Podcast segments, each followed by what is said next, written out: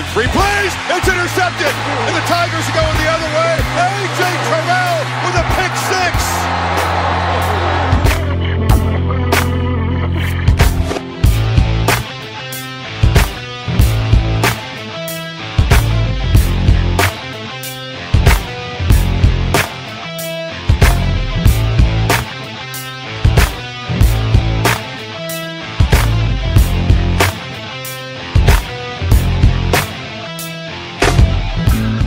tous, on se retrouve pour cette nouvelle émission consacrée à l'actualité du collège football. On est à présent à un peu plus de 60 jours du début de la saison régulière et forcément, comme chaque année, euh, The Blue Pennant donc ne pouvait pas s'empêcher euh, de vous proposer un top 25 des principales forces en présence à venir à l'orée de cette saison euh, 2019. On va donc euh, évoquer les différentes formations, pourquoi elles font partie de ce classement. Euh, on dira pourquoi les uns considèrent certaines équipes très haut et d'autres les considèrent un petit peu plus bas. Il y aura quelques petites discordances, mine de rien, au cours de cette émission et ça ne sera pas plus mal. Euh, donc euh, voilà, les principales équipes à suivre à l'orée de cette future saison. Euh, pour en parler, donc moi-même, Yellow, et puis bien entendu, le rédacteur et fondateur du site The Pennant, Morgan Lagré. Salut Morgan. Salut Yellow, bonjour à tous. On sent que les gens sont fébriles. Hein. Le top 25 TBP va, Ah, être bah là, dévoilé. Ça fait autorité, c'est une référence vraiment. Oubliez la P top 25, c'est notre top 25. Tout à fait. Bah, on, salue, on d'ailleurs la société de presse qui nous écoute comme chaque année pour, euh, pour avoir à peu près une idée de ce qu'ils Ils vont prennent mettre. des euh, notes, ils prennent des notes, absolument. Exactement. Donc euh, voilà, on, on leur passe le bonjour. Bien entendu, on est courtois et poli, c'est important. Mais euh, voilà, en tout cas, il- mine de rien, ça n'a pas été si facile que ça, ce top 25. Alors, pour le top 10, on va commencer un petit peu à l'évoquer, mais le top 10, globalement, il y a des choses sur lesquelles on se rejoint pas mal, Morgan. Ouais. Derrière, ça a été euh, Voilà. a Derrière, c'est le, grande le- disparité. le barème de points a été, a été, assez, a été, a été assez disputé, donc euh, on, on développera tout ça avec bien entendu, comme toujours, euh, voilà, on vous expliquera pourquoi les uns ont, bien, ont bien donné, enfin, accordent beaucoup de crédit. Je regarde notamment du côté de l'Indiana, je crois savoir qu'on n'est pas d'accord sur un programme. Comme souvent, j'ai envie de dire ces dernières années. Euh, mais voilà, en tout cas, on, vous détaillera ça. Euh, J'en profite avant qu'on rentre dans le vif du sujet euh, pour vous remercier en tout cas euh, pour votre participation euh, aux brackets organisées euh, par le site The Blue Pennant, notamment sur vos mascottes préférées. Et félicitations donc à la mascotte des Oregon Ducks, mascotte préférée, Morgan, donc des auditeurs de, de The Blue Pennant. C'est une mini surprise. Il y a quand Ouais. même le lobby d'ESPN et Nike qui a dû fonctionner à plein régime. Bah voilà, t'as tout résumé. Alors, on voit que euh, c'est sûr qu'on se disait que peut-être euh, il y allait avoir une sorte de détachement. euh, Les gens qui votent vont se, effectivement être moins influencés par euh, le matraquage médiatique autour de Oregon Duck. Mais il faut quand même avouer que c'est une mascotte qui, euh, qui est quand même le fun. hein, qui, fait, euh, qui fait des pompes après les touchdowns, euh, qui rentre euh, sur le terrain euh, en moto. C'est quand même. Voilà. C'est sûr que ça marque les, ex- les esprits. Et euh, Oregon Duck donc, a été élu mascotte préférée des fans francophones devant Albert et Alberta des Florida. Ah bah oui, forcément. bah Quand attends, même. Les, les gars, hashtag On a- MeToo. On, en avait, on en avait parlé dans un demandé le programme, je crois. Euh, Il y a Ukem donc de, de, Texas qui finit troisième et Uga qui finit de Georgia qui finit euh, quatrième. Ouais. Et après les deux, euh, les, les, les deux Spartiates, je sais pas si je peux appeler ça comme ça. En Ouais. tout cas, euh, Sparty et Tommy qui se ressemblent quand même un peu. Et, euh, et la petite surprise, c'était Super Frog, c'est ce que tu marquais sur l'article, qui apparemment a, a fini, a été au bout de pas mal de, de Ouais. si j'ai bien compris. Tout à fait, qui a, sur l'ensemble des votes, a effectivement a accumulé moins de voix que Sparty et Tommy, donc les deux Spartiates, mais qui en même temps, quand il y avait des, des votants qui, qui l'aimaient Super Frog, ils l'aimaient beaucoup, parce qu'ils ont fini avec le quatrième meilleur total de vote de, de champion de bracket. Donc, euh, Alors, en même temps, des, en même temps des, des, des crapauds, il n'y en a pas beaucoup sur les, sur les campus universitaires. C'est vrai qu'ils ils ont réussi à marquer leur petite différence. ouais. Et Putain, voilà. ouais. par, contre, par contre, je, je ne pardonne pas aux auditeurs de Blue d'avoir mis Peruna euh, Mais moi, j'ai, en cinquième en partant du bas. J'ai été vraiment très très déçu par ce, par ce vote. ouais, je pense que si on avait autorisé les mascottes vivantes, donc Peruna euh, en mode vivant, on va dire, peut-être qu'il aurait pu se glisser dans le, dans le top 10. Ah bah déjà, elle aurait assassiné tout le monde. Déjà, voilà, elle aurait, elle aurait réglé le problème en mangeant tout le monde déjà. Pour ceux qui s'en souviennent hein, de, de, l'émission. Ah bah, qui- non mais sur- surtout ce qui m'a fait mal, c'est qu'elle se retrouve donc derrière le derrière le bélier de Colorado State Ouais. quand même. Quand on, quand on connaît l'histoire, Quand on connaît l'histoire, absolument. Absolument. Les gens n'ont pas de mémoire, ça m'attriste beaucoup. C'est terrible. Dans le top 10, on retrouve quand même euh, les, les magnifiques euh, Bucky Badger et euh, Brutus Buckeye qui sont euh, rayés, on va dire. Ouais, ouais, non, mais les- la, la Big Ten est pas mal représentée quand même, Ouais. hein, parce que trois, trois pensionnaires sur les dix premiers, si je sais compter. C'est vrai, Je crois, je crois que c'est la conférence la mieux représentée dans, dans ce top 10. Donc. Pas mal. Par contre, Big Red, tu me rappelles, c'est quel, euh, c'est quel programme? Euh, est-ce que, alors attends, Big Red, est-ce que c'est celui de, de Nebraska? Attends, je vais vérifier parce qu'il y en a deux. Ah, J'ai Ouais. un doute. Je vais aller regarder ça. Tout ça, tout ça est du léger différé, bien entendu, on peut se le Tout permettre. Euh, Euh, alors, voyons voir ça. Ah, bah Arkansas C'est Attends, ah, mais Arkansas. il y a plusieurs, attends. ouais, parce que je te dis, il y en a. C'est le Big Red de. Non, pas- c'est pas celui de Western Kentucky. Non, non, il- là c'est celui d'Arkansas. Non, celui de Western Kentucky, C'est celui d'Arkansas. C'est celui d'Arkansas, absolument. Eu un petit Ouais, doute. Big Red, voilà, le Big Red de, de Nebraska, il a une tronche euh, bien différente. Ah, ouais. Ah non, et puis celui de Western Kentucky, ouais. On, en- on en parlera sûrement. non, si... On en discutera en interne si on, si on doit voter pour la pire mascotte. Ah oui, et puis Piruna derrière l'arbre de Stanford. Alors là, je pense que là, là- là- C'est l'humiliation on- on- totale. Ah ouais, on, on a tiré le pompon là. Là, là, on était, on était au sommet là. Mais ouais, le Stanford, fond. ouais, l'arbre de Stanford, euh, c'est controversé parce qu'il peut finir soit dernier parce que c'est une caricature, soit il finit premier parce que c'est le what the fuck. Mais en fait, en fait, on a presque l'impression que c'est- presque affectif. C'est-à-dire qu'on on le trouve tellement moche qu'on se dit, allez, On va l'aider. On va, on va compatir un peu le pauvre. Et puis bon, bah voilà. On se retrouve avec des, des choses comme ça. Mais bon, ouais, en tout cas, on vous remercie beaucoup pour, pour votre euh, participation massive à ce vote. Tac, tac, tac, que je retrouve ça. Euh, On a eu combien de votes On a eu combien de votants d'ailleurs au total? Euh, il y a, au total, il y a eu presque 200 votants, si je me trompe pas. 365. Attends, ça me paraît, Oh. ça me paraît beaucoup. Attends, je vais regarder ça. Euh, J'avais le total. Non, c'est ça. Il y, a deux, il y a 190 personnes qui ont voté. D'accord, très bien. Bon, écoute. C'est voilà, on vous en remercie. Euh, je suis pas sûr que tous étaient français. et- Enfin, je suis pas sûr que tous étaient euh, forcément auditeurs de Blue Planet, mais euh, en tout cas, on vous remercie beaucoup pour euh, pour votre participation massive à ce. Ouais, il y a eu plus. Il y a eu 190 personnes différentes, mais il y a eu plus de votes au total parce qu'on pouvait revoter à plusieurs reprises. C'est ça. Oh, oh là là là là là. Alors ça, c'est pas bien ça. Il y avait George Bush a été a été élu pour moins que ça. Oui, d'ailleurs, je crois que notre ami de, de le compte Twitter de Oklahoma State demande un, comme on avait eu en Floride hein, il y a quelques années pour l'élection américaine, il demande qu'on recompte un recomptage, absolument. Oui, oui, bah oui parce que Pistol Pete est pas est pas très bien classé, je crois. J'avoue a- que, à titre personnel, je l'avais quand même mis assez haut, Pistol Pete. Ah bah moi, eh, moi j'avais beaucoup aimé Rocky the Bull, mais apparemment, euh, je suis un peu je suis un peu tout seul. Mais euh, Ah ouais, Rocky de Bull, euh, ouais, t'es tout seul, je crois, là. Ah, c'est sûr qu'il a eu les boules, ouais. ça c'est clair. Ouais. Bon, écoute, sur ces belles paroles, on essaiera de vous préparer. hein. L'année dernière, vous avez fait le, le programme préféré. On essaiera de vous trouver euh, à chaque intersaison un petit peu un bracket assez original. Là, c'était forcément. euh, Ça permet aussi de découvrir un petit peu euh, certaines mascottes, parce que voilà, on l'a vu tout à l'heure avec Big Red. c'est pas forcément toujours flagrant de, de connaître toutes les, toutes les mascottes de, de chaque programme de, de première division universitaire.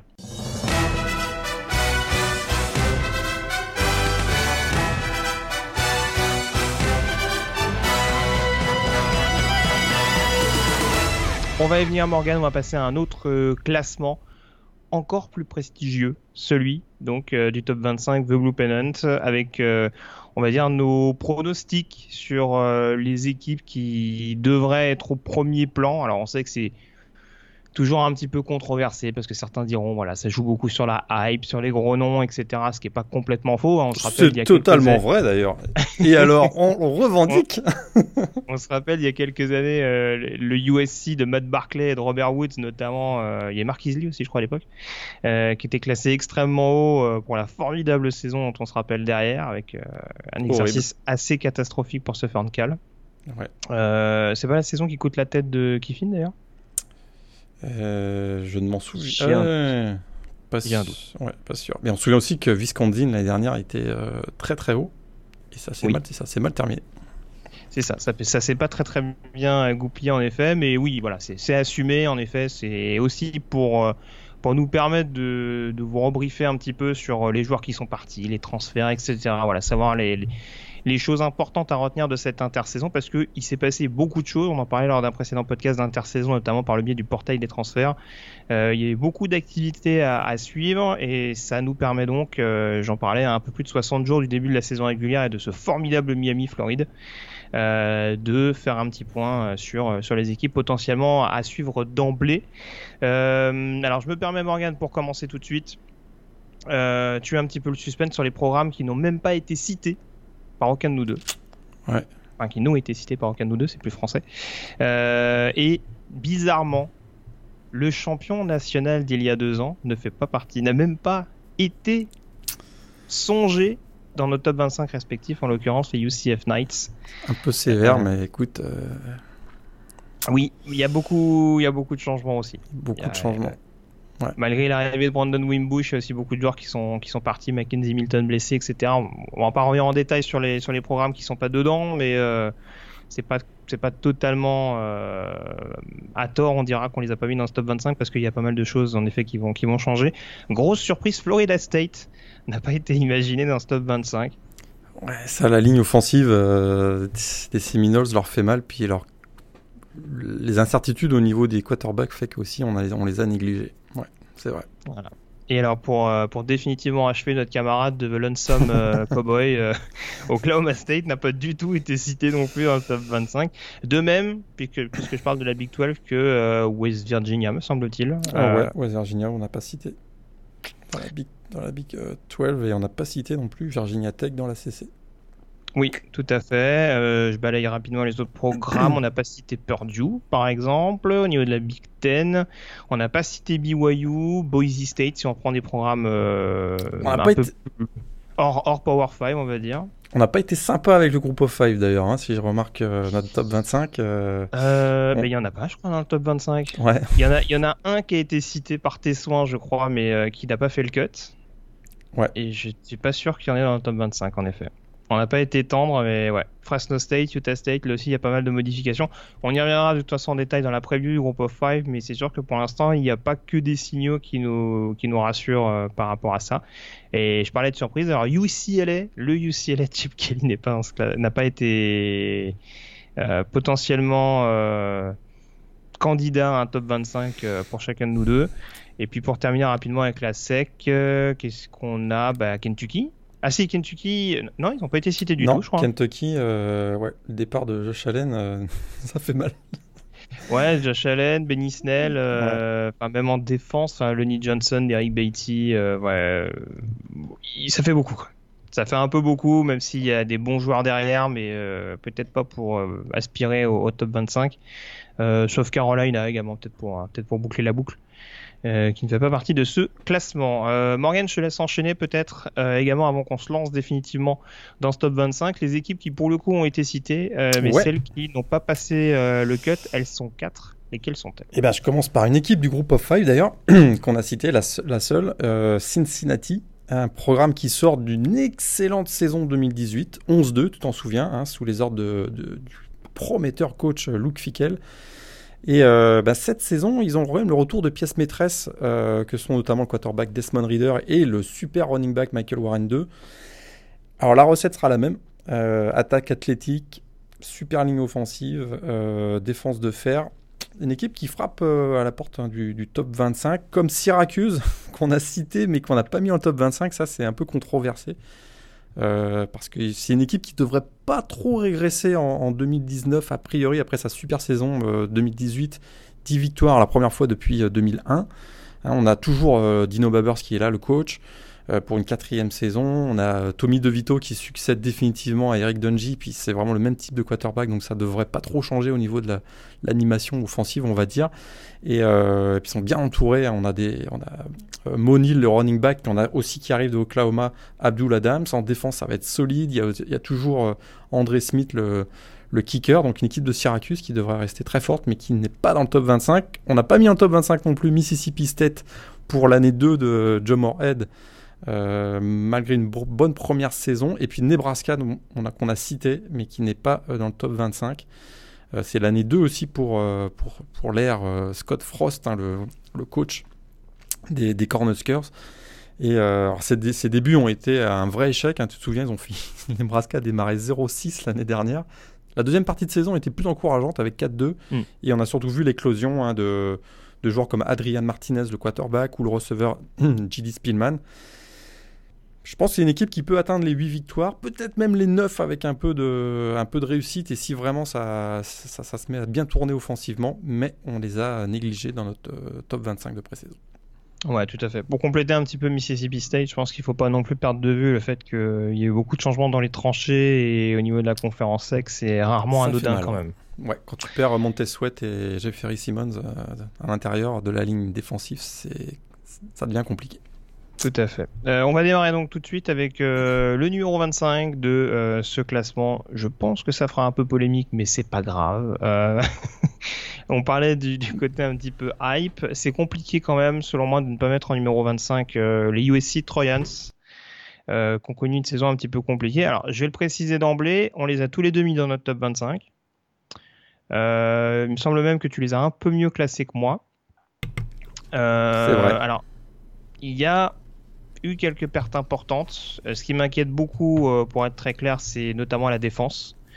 On a vu que défensivement, euh, c'était un petit peu inquiétant. Maintenant, il y a quelques joueurs qui restent quand même dans cet effectif, notamment le front seven que je trouve assez intéressant, avec des Rector, Toufele, euh, Tuipolotu ou, ou encore John Houston. Il y a quand même une petite ossature. c'est derrière que je suis un peu moins rassuré, même si je serais curieux de voir Oleja Griffin en cornerback. Euh, après, offensivement, il y a quand même des forces. Euh, il y a vraiment une escouade de receveurs que je trouve assez impressionnante. Avec Pittman, avec Vons, avec euh, Amon Rassen Brown, dont on attendait vraiment beaucoup. Euh, Velus Jones, je crois qu'il est resté également alors qu'il était susceptible d'être transféré dans, un autre programme. Donc toutes ces cibles-là resteront à disposition de JT Daniels qui lui rentrera dans sa deuxième saison au poste de QB. Donc il y a quand même, mine de rien, euh, toujours la possibilité pour un programme très réputé dans le jeu offensif aérien d'être efficace dans ce domaine. Euh, j'oublie pas Austin Jackson qui fait partie des, des tackles très prometteurs au niveau de la D1 universitaire. Donc c'est aussi ces éléments-là qui les ont fait classer dans le top 25. Après, en effet, euh, voilà, je ne mets pas la notion coaching staff. visiblement, on voulait absolument être drivé par un ancien quarterback de Texas Tech du côté du USC parce qu'ils se sont fait rembarrer par Cliff Kingsbury et ils ont pris, me semble-t-il, Graham Harrell. Ouais. Euh, connu notamment pour sa fameuse passe de touchdown vers Michael Crabtree contre Texas en 2007. Bravo, monsieur Yellow.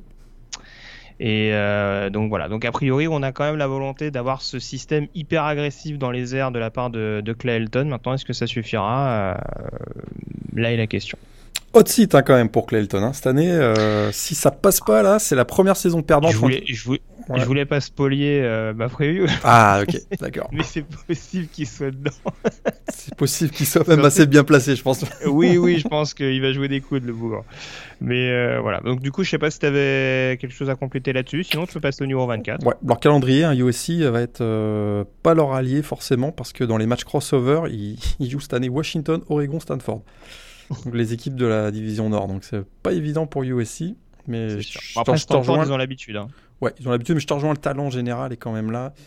Et euh, si l'attaque euh, de Graham Harrell, donc le coordinateur offensif, se met à tourner, c'est une équipe qui va être euh, assez chiante à jouer et qui aura un gros match à Notre-Dame le 12 octobre.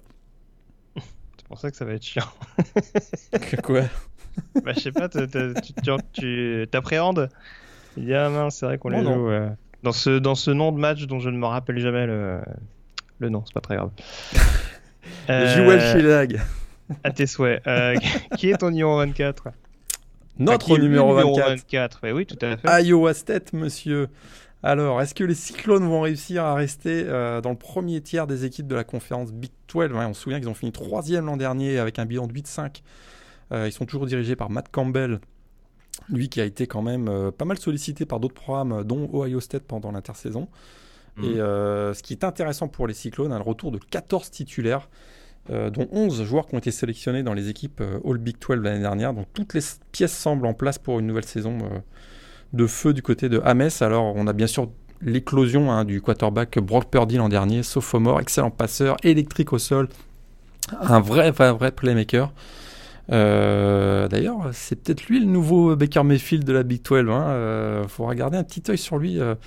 un joueur qui peut être assez explosif. Alors c'est sûr qu'il a perdu sa cible préférée de l'année dernière, Hakim Butler. Il n'aura pas non plus le soutien de David Montgomery, le running back. qui parti, ces deux-là sont partis du côté de la NFL. Mais on va découvrir euh, bah, une nouvelle génération euh, qui est peut-être incarnée par le freshman euh, Brice Hall, un running back explosif qui a réussi 2 milliards de sols et 29 TD lors de sa dernière année au lycée. Donc attention, voilà, il y a peut-être des nouvelles armes du côté des, Cyclones. Et puis surtout, c'est une équipe qui, qui, est très très bien en place défensivement, hein, notamment sur le front de fort avec un joueur comme Jaquan Bailey, à qui il manque un seul sac pour devenir d'ailleurs le recordman de la fac de Iowa State. J'aime beaucoup aussi Marcel Spears, le linebacker. Vraiment une équipe, je trouve, bien équilibrée. Et il n'y a pas eu grosse perte. Je vois pas pourquoi euh, il régresserait en, 2019, nos amis les Cyclones. Ouais, alors défensivement, tu le disais, je trouve qu'il y a une colonne vertébrale qui est assez intéressante. Hein. Même euh, Greg Ellsworth sur le dernier rideau, c'est euh, assez solide, mine de rien, mine de rien strong safety. Euh, ça reste jeune sur le poste de corner, mais euh, il y a de quoi faire. Il y a eu un recrutement fait en conséquence. Maintenant, pour compléter ce que tu disais sur l'attaque, c'est très solide et je trouve qu'on minimise un peu trop, euh, de manière générale, le niveau de la ligne offensive, qui selon moi arrive quand même à maturité avec des joueurs comme Nipple, comme Meeker ou, Good Jones. Il y, a, il y, a, vraiment une très bonne ossature, je trouve, sur cette ligne offensive, qui est montée en régime à l'instar de l'équipe l'année passée. Euh, ce qui a fait, puisque je vais le dire clairement, euh, que je n'ai pas classé personnellement Iowa State dans le top 25. Euh, c'est ces petits soucis d'irrégularité l'année dernière. C'est vrai que ça fait deux ans que McCampbell est là. On, voit qu'il fait un petit peu avec de bout de ficelle. En tout cas, c'est l'impression qu'il a donné un petit peu depuis son arrivée du côté de, de. Mais voilà, c'est un peu sur courant alternatif, on dira au fil de la saison. Donc, euh, faut voir. Dans une Big 12 qui, à mon avis, va être très très très disputé, mais ça encore on aura l'occasion d'y revenir. Mais euh, bon, c'est pas c'est pas infamant, je dirais, de retrouver les Cyclones dans le top 24, au contraire. Euh, le 23, alors pour le coup, je pense que tu trouves ça infamant qu'il soit numéro 23. Puisque là, pour le coup, c'est vous, monsieur Lagré, qui n'avez pas classé les Michigan State Spartans dans le, dans le top 25. Euh, alors forcément, je vais pas être très créatif, très très très innovant, on va dire, dans, mon argumentation. La principale force de Michigan State, selon moi, ce sera quand même la défense. Euh, ils vont encore avoir des, ils vont encore avoir des pièces maîtresses euh, défensives absolument dingues. Euh, j'ai pas caché depuis plusieurs mois maintenant l'admiration presque que j'avais pour Joe Bacci, qui est vraiment le linebacker traditionnel made in Michigan State. Euh, Kenny Willekes également, qui est un des, tout meilleurs defensive end au pays et dont on parle pas énormément, je trouve. Euh, Josiah Scott également, qui a eu des problèmes de blessure l'année dernière et qui va revenir au poste de corner. Donc là encore, vraiment le stature est là et je parle pas au niveau de la ligne défensive des frères Panasiuk ou, euh, ou Williams. Il y a vraiment de quoi euh, être hyper intimidant dans la Big Ten. Après, c'est sûr qu'offensivement, il n'y a pas que des choses qui rassurent. Euh, est-ce que Connor Heyward sera vraiment au niveau des précédents running backs du programme Pour l'instant, ça reste un point d'interrogation. Est-ce que Brian Lewerke et, j'adore ce nom, Rocky Lombardi vont réussir à, vraiment dicter, on dira, comme il faut les rênes de l'attaque des Spartans? Après, il y a des bonnes types. Cody White s'est révélé l'année dernière. Euh, la ligne offensive, là encore, comme souvent du côté de Michigan State, ça reste costaud avec des Chewins, des Higby, des Jarvis. Donc très sincèrement, euh, je m'attends pas à une saison extraordinaire de Michigan State non plus. Mais là encore, on parlait d'équipe chiante avec USC d'un point de vue offensif. Je pense que défensivement, il sera pas bon euh, à affronter les Spartans cette année. Ouais, je te, rejoins. Euh, Joe Bacci, le linebacker, et Kenny Wilkes, euh, defensive end, c'est très très très costaud. Mais l'attaque, hein, euh, les quatre derniers matchs de Michigan State, tu veux, je te rappelle le nombre de points marqués 6 contre Ohio State, 6 contre Nebraska, 14 contre Rutgers, une victoire quand même, et 6 contre Oregon. Oui, oui, et c'est quasiment la même équipe hein, qui, revient. Il y a beaucoup, beaucoup de joueurs euh, de retour, tu l'as dit. Euh, je vois pas trop de talent émerger. Euh, peut-être le freshman running back Anthony Williams Jr. un joueur qui est arrivé tôt dès le mois de janvier, qui a fait des bons sprint practice, mais c'est à peu près la seule lueur d'espoir que je vois dans l'attaque de Michigan State. Je me demande si à un moment donné, ça devient pas trop lourd. Surtout sur la, fin de saison, si ça m'inquiète quand même beaucoup. Fin de saison dernière, il n'y a pas un momentum très très fort du côté de Michigan State, je trouve c'est sûr. Après, euh, me semble-t-il, au niveau de l'attaque, il y a eu du changement au niveau de la de l'offense de la part de, de Marc D'Antonio, avec notamment un changement de coaching staff. Il me semble que l'ancien coach des quarterbacks, Brad Salem, est passé coordinateur offensif euh, à part entière. Bon, on va peut-être compter sur cet électrochoc là, mais. tu m'as pas convaincu. non, mais j'imagine, j'imagine. Mais bon, écoute, au moins ça veut dire que ça a été pris en compte. Après, est-ce que ce sera suivi d'effet? Là, c'est rien n'est moins sûr en effet. Par contre, là où je te rejoins, c'est une équipe qui va être encore super chiante à jouer. Ça, c'est indiscutable. Donc euh, ouais, ce sera à voir. Et puis encore, ils vont avoir un, beau programme. Hein. J'essaie de voir ça. au mois d'octobre, c'est dur pour eux. Hein. Ils vont à Ohio State, à Wisconsin, ils accueillent Penn State. Là, ça va se jouer là. Ouais. ouais. et puis ils jouent à Michigan, ils jouent à Northwestern également fin septembre. Euh, c'est sûr que le calendrier joue pas en leur faveur, mais c'est pas c'est pas forcément toujours quand on joue à domicile qu'on gagne des matchs euh, aussi serrés comme ça en, en duel intra-conférence. Donc c'est on jamais à surveiller Michigan State. 22 22, vas-y, je t'en Allez, Miami. Alors, l'événement de l'intersaison, hein, le départ surprise de coach euh, Mark Richt au mois de décembre, remplacé par le, coordinateur défensif de l'équipe Manidias qui avait fait un, qui avait accepté un job à Temple, mais qui finalement est revenu à Miami. On en avait parlé dans le dernier podcast. Euh, il reprend un programme hein, qui a été décevant quand même l'an dernier, un bilan de 7-6. Euh, de You avait débuté à la 8 place de la P-Top 25 en août 2018. Ils ont complètement coulé, je dirais même dès le premier match face à LSU. Ils ont perdu 4 matchs d'affilée en milieu de saison. Ça a été long et difficile pour Miami. Et finalement, la seule question est-ce que c'est pas simplement qui jouera au poste de QB parce qu'il il y a un manque de production à ce poste l'an dernier à mon avis, c'est ce qui explique d'ailleurs en grande partie les mauvais résultats des Hurricanes l'année dernière. Un, ni Malik Rodier ni Cozy Perry n'ont été capables de faire vivre l'attaque finalement. Alors le, nouveau coordinateur offensif, un Dan euh, Enos, qui était l'ancien coach des quarterbacks à Alabama, si je ne me trompe pas, euh, mhm. devra faire un choix entre euh, donc le sophomore Cozy Perry qui revient, le redshirt freshman Jaren Williams, qui est peut-être le plus talentueux de ce groupe, et puis le sophomore Ted Martel qui arrive avec une grosse hype, mais qui, euh, dont les performances n'ont pas été excellentes au printemps, qui inquiète un peu. Alors, euh, c'est sûr que offensivement, c'est voilà, c'est sûr que le poste de QB va être déterminant pour Miami. Mais euh, autour de, ce quarterback, il y a quand même quelques petites armes. Hein. Est-ce que ce sera le début de l'ère Lorenzo Lingard, hein, le, le sophomore running back qui avait été une grosse recrue l'année dernière qui n'a pas trop joué, mais qui cette année va prendre le, pouvoir du jeu au sol probablement. Il y a un groupe de receveurs solides aussi, je trouve, avec Jeff Thomas, un KJ Osborne qui arrive de Buffalo, et puis euh, l'un des meilleurs Titans du pays, Brevin Jordan. Ça, ça peut être intéressant pour, pour l'attaque de Miami. Alors défensivement, euh, il y a une ligne de linebacker hein, super talentueuse. Euh, incarné par chaque Quaterman et Michael Pinkney, les deux linebackers, donc, à l'intérieur. Ils, ils, sont quasiment titulaires depuis leur saison freshman, les trois. Hein. Les, exactement, ces deux-là euh, sont euh, Quaterman et Pinkney sont titulaires depuis leur, leur saison freshman, t'as raison. ligne défensive un peu intrigante, hein, des joueurs comme Scott Patchan, il y a, y a l'arrivée de Jalen Phillips, hein, de l'ex de UCLA, qui avait été le, le meilleur prospect à sortir des lycées en 2017, si je ne me trompe pas.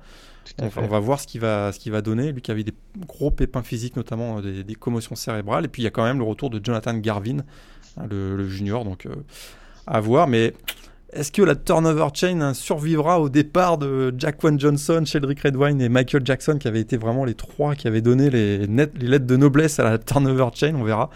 Il y a toujours Trajan Bundy, donc le cornerback, mais euh, c'est voilà, il va falloir euh, reconstruire un petit peu la défense. Alors un calendrier qui est quand même assez avantageux. Hein. Il, y a, bon, il y a un choc contre Florida pour, pour débuter, mais après c'est assez gérable, donc, notamment 5 matchs à domicile d'affilée en septembre-octobre.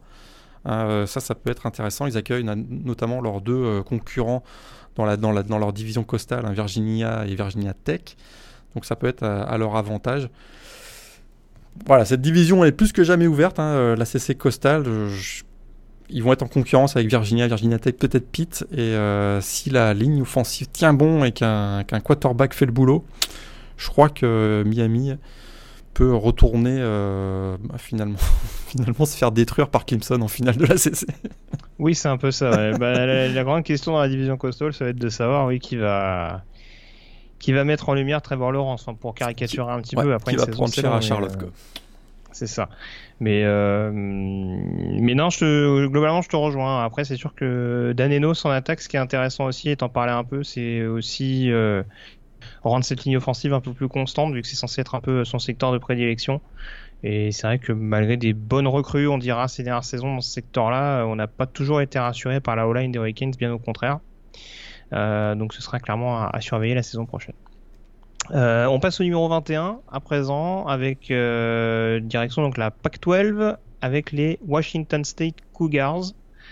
Euh, que j'ai très très bien considéré, on va le dire tout de suite. Euh, je crois que c'est notre premier clash, la première grande grande différence je voulais le dire autrement, mais ouais, on, peut, on peut voir ça comme ça. Euh, en l'occurrence, donc Washington State, que j'avais classé assez haut, euh, tu n'étais pas du tout dans le top 25. Alors je vais expliquer pourquoi. Forcément, euh, souvent les mêmes forces du côté de, de Wazoo, euh, avec euh, notamment encore un, gros jeu offensif qui s'annonce. L'arrivée de Gage Gobrod, hein, dont on avait parlé lors d'un précédent podcast, transfuge notamment d'Eastern Washington en provenance de D2 universitaire, finaliste l'année dernière euh, avec euh, Eastern Washington, si je ne m'abuse, euh, en, un double A, perdant face à, North Dakota State, et souvent, comme souvent, un gros casting au niveau du poste de receveur. Euh, Tay Martin, euh, Calvin, Desmond Patman, euh, Reinhard Bell. Enfin, il y, y, a vraiment pas mal de monde, mine de rien, au niveau de cette attaque. Max Borghi au poste de running back qui va parfaitement prendre le relais de Williams. Après, c'est sûr que défensivement, on va pas se mentir du côté de Washington State, euh, même si je trouve que ces dernières années c'était un petit peu moins catastrophique. Euh, voilà, c'est pas c'est pas ce qui est le plus rassurant. Après, il y a quand même quelques prospects intéressants à suivre. Je pense à Jad Woods, à Jalen Thompson, à Marcus Strong, notamment le cornerback. Il y a euh, quelques joueurs qui peuvent éventuellement faire des différences. Euh, c'est pour ça que ça me paraissait compliqué de pas les mettre dans le top 25, notamment de par leur force de frappe offensive. Faut pas rappeler que c'est, faut pas oublier pardon que c'est une équipe euh, qui était aux portes de la finale de conférence, hein, qui a perdu le, l'Apple Cup l'année dernière dans des conditions un peu particulières, avec une, mhm. une, averse vraiment, euh, enfin, qui a, qui, a, qui a sonné le glas presque de Washington State avant le coup d'envoi. Donc euh, voilà, c'est ce qui fait que je les place euh, assez bien. Euh, voilà. Après, je sais pas, je sais pas ce qui t'a découragé dans, la vision Washington State. C'est surtout la perte de, de Gardner Minshew. Euh, qui quand même la dernière a incarné complètement sa, sa combativité, son, son état d'esprit. Ah, et puis Gage n'a pas de moustache, c'est ce que tu veux dire Gage n'a pas la moustache, euh, c'est ça. Je suis pas, je suis pas convaincu encore de, de Gage euh, au niveau élite. Ça, on va voir ce que ça va donner, mais je, je, suis pas convaincu. ils ont un calendrier aussi qui, qui va être, qui va pas les aider. Hein. Ils vont à Houston, une équipe qui sera chiante à jouer aussi dans une équipe du groupe of five. Ils vont à Utah, à Oregon et à Washington. Hmm. Ah, il y a même Arizona State hein, qui sera pas un des Il y a Arizona hein. State aussi qui sera pas hmm. forcément évident. Euh, c'est de manière générale, je trouve qu'il y a. Il y a un manque de talent en général, je trouve, dans, dans, dans, cette équipe. Mais ce qui m'a fait les. Bon, je les ai pas mis dans le top 25, mais je les ai pas mis 50e non plus. Hein, mais c'est sûr que. voilà.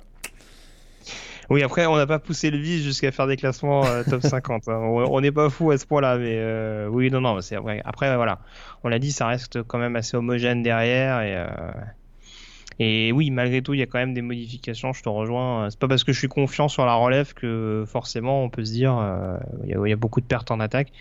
Euh, je l'ai pas cité, mais remplacer, suppléer le départ d'André Dillard parti en NFL et chez les Eagles. Ouais, ça c'est Ouais, ça, va être le plus simple. Ça peut être le plus simple parce que euh, un titulaire de 3 années, je crois, et puis qui avait été un All-American l'an dernier, donc euh, ouais, lui il va manquer. Euh, voilà, left tackle dans, le système de jeu de Mike Leach, hein, c'est super important.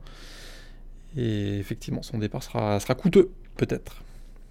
On parlait d'un lineman offensif. On peut faire la transition du coup sur notre numéro 20, Morgan? Oula, là, Wisconsin, là il y a eu des grosses pertes hein, du côté de la ligne offensive. bah, ça a été, je l'ai dit un petit peu tout à l'heure en intro, euh, ça a été l'une des grosses déceptions de la saison dernière, Wisconsin. Hein, euh, certains les avaient mis d'ailleurs en potentiel candidat à une place en playoff. Tu penses à qui? Moi-même, je crois. la chute a été rude. Hein.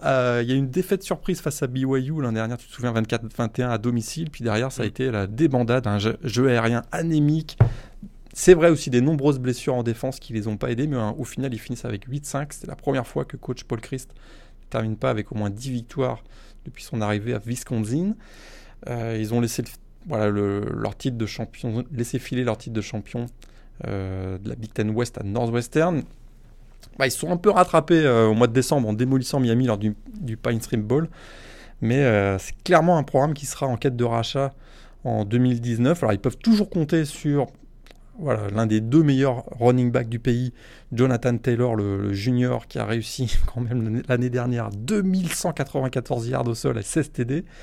Un candidat au trophée S-Man euh, très probablement. Mais voilà, il va jouer devant une ligne.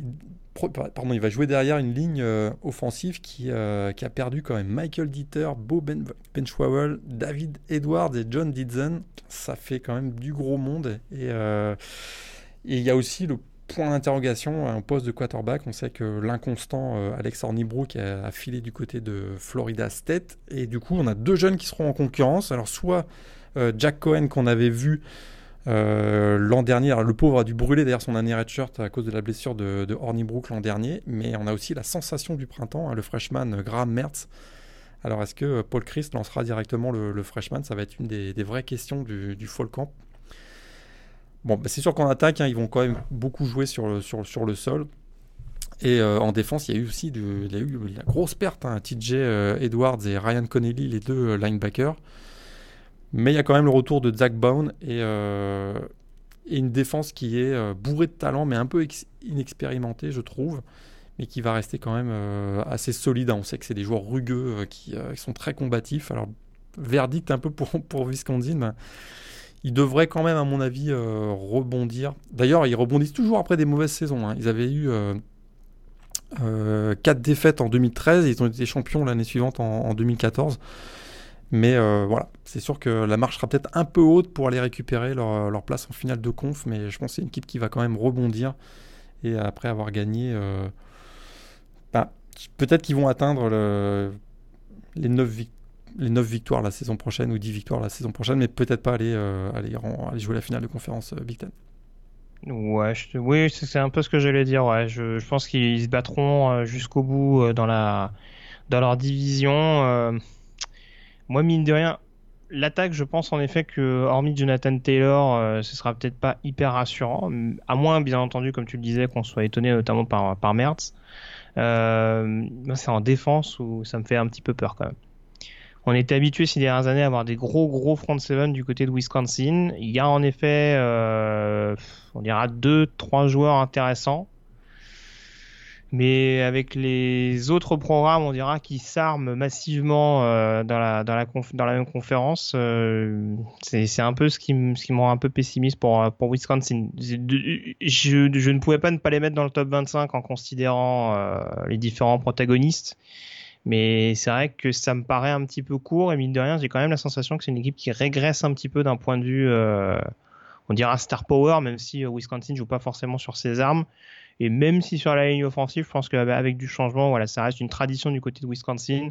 Et il y a quelques prospects, je pense à, Cole, Van, à Leinen, notamment sur, le poste de tackle gauche. Euh, je pense qu'ils arriveront quand même à prendre de manière solide la, relève du côté de Madison.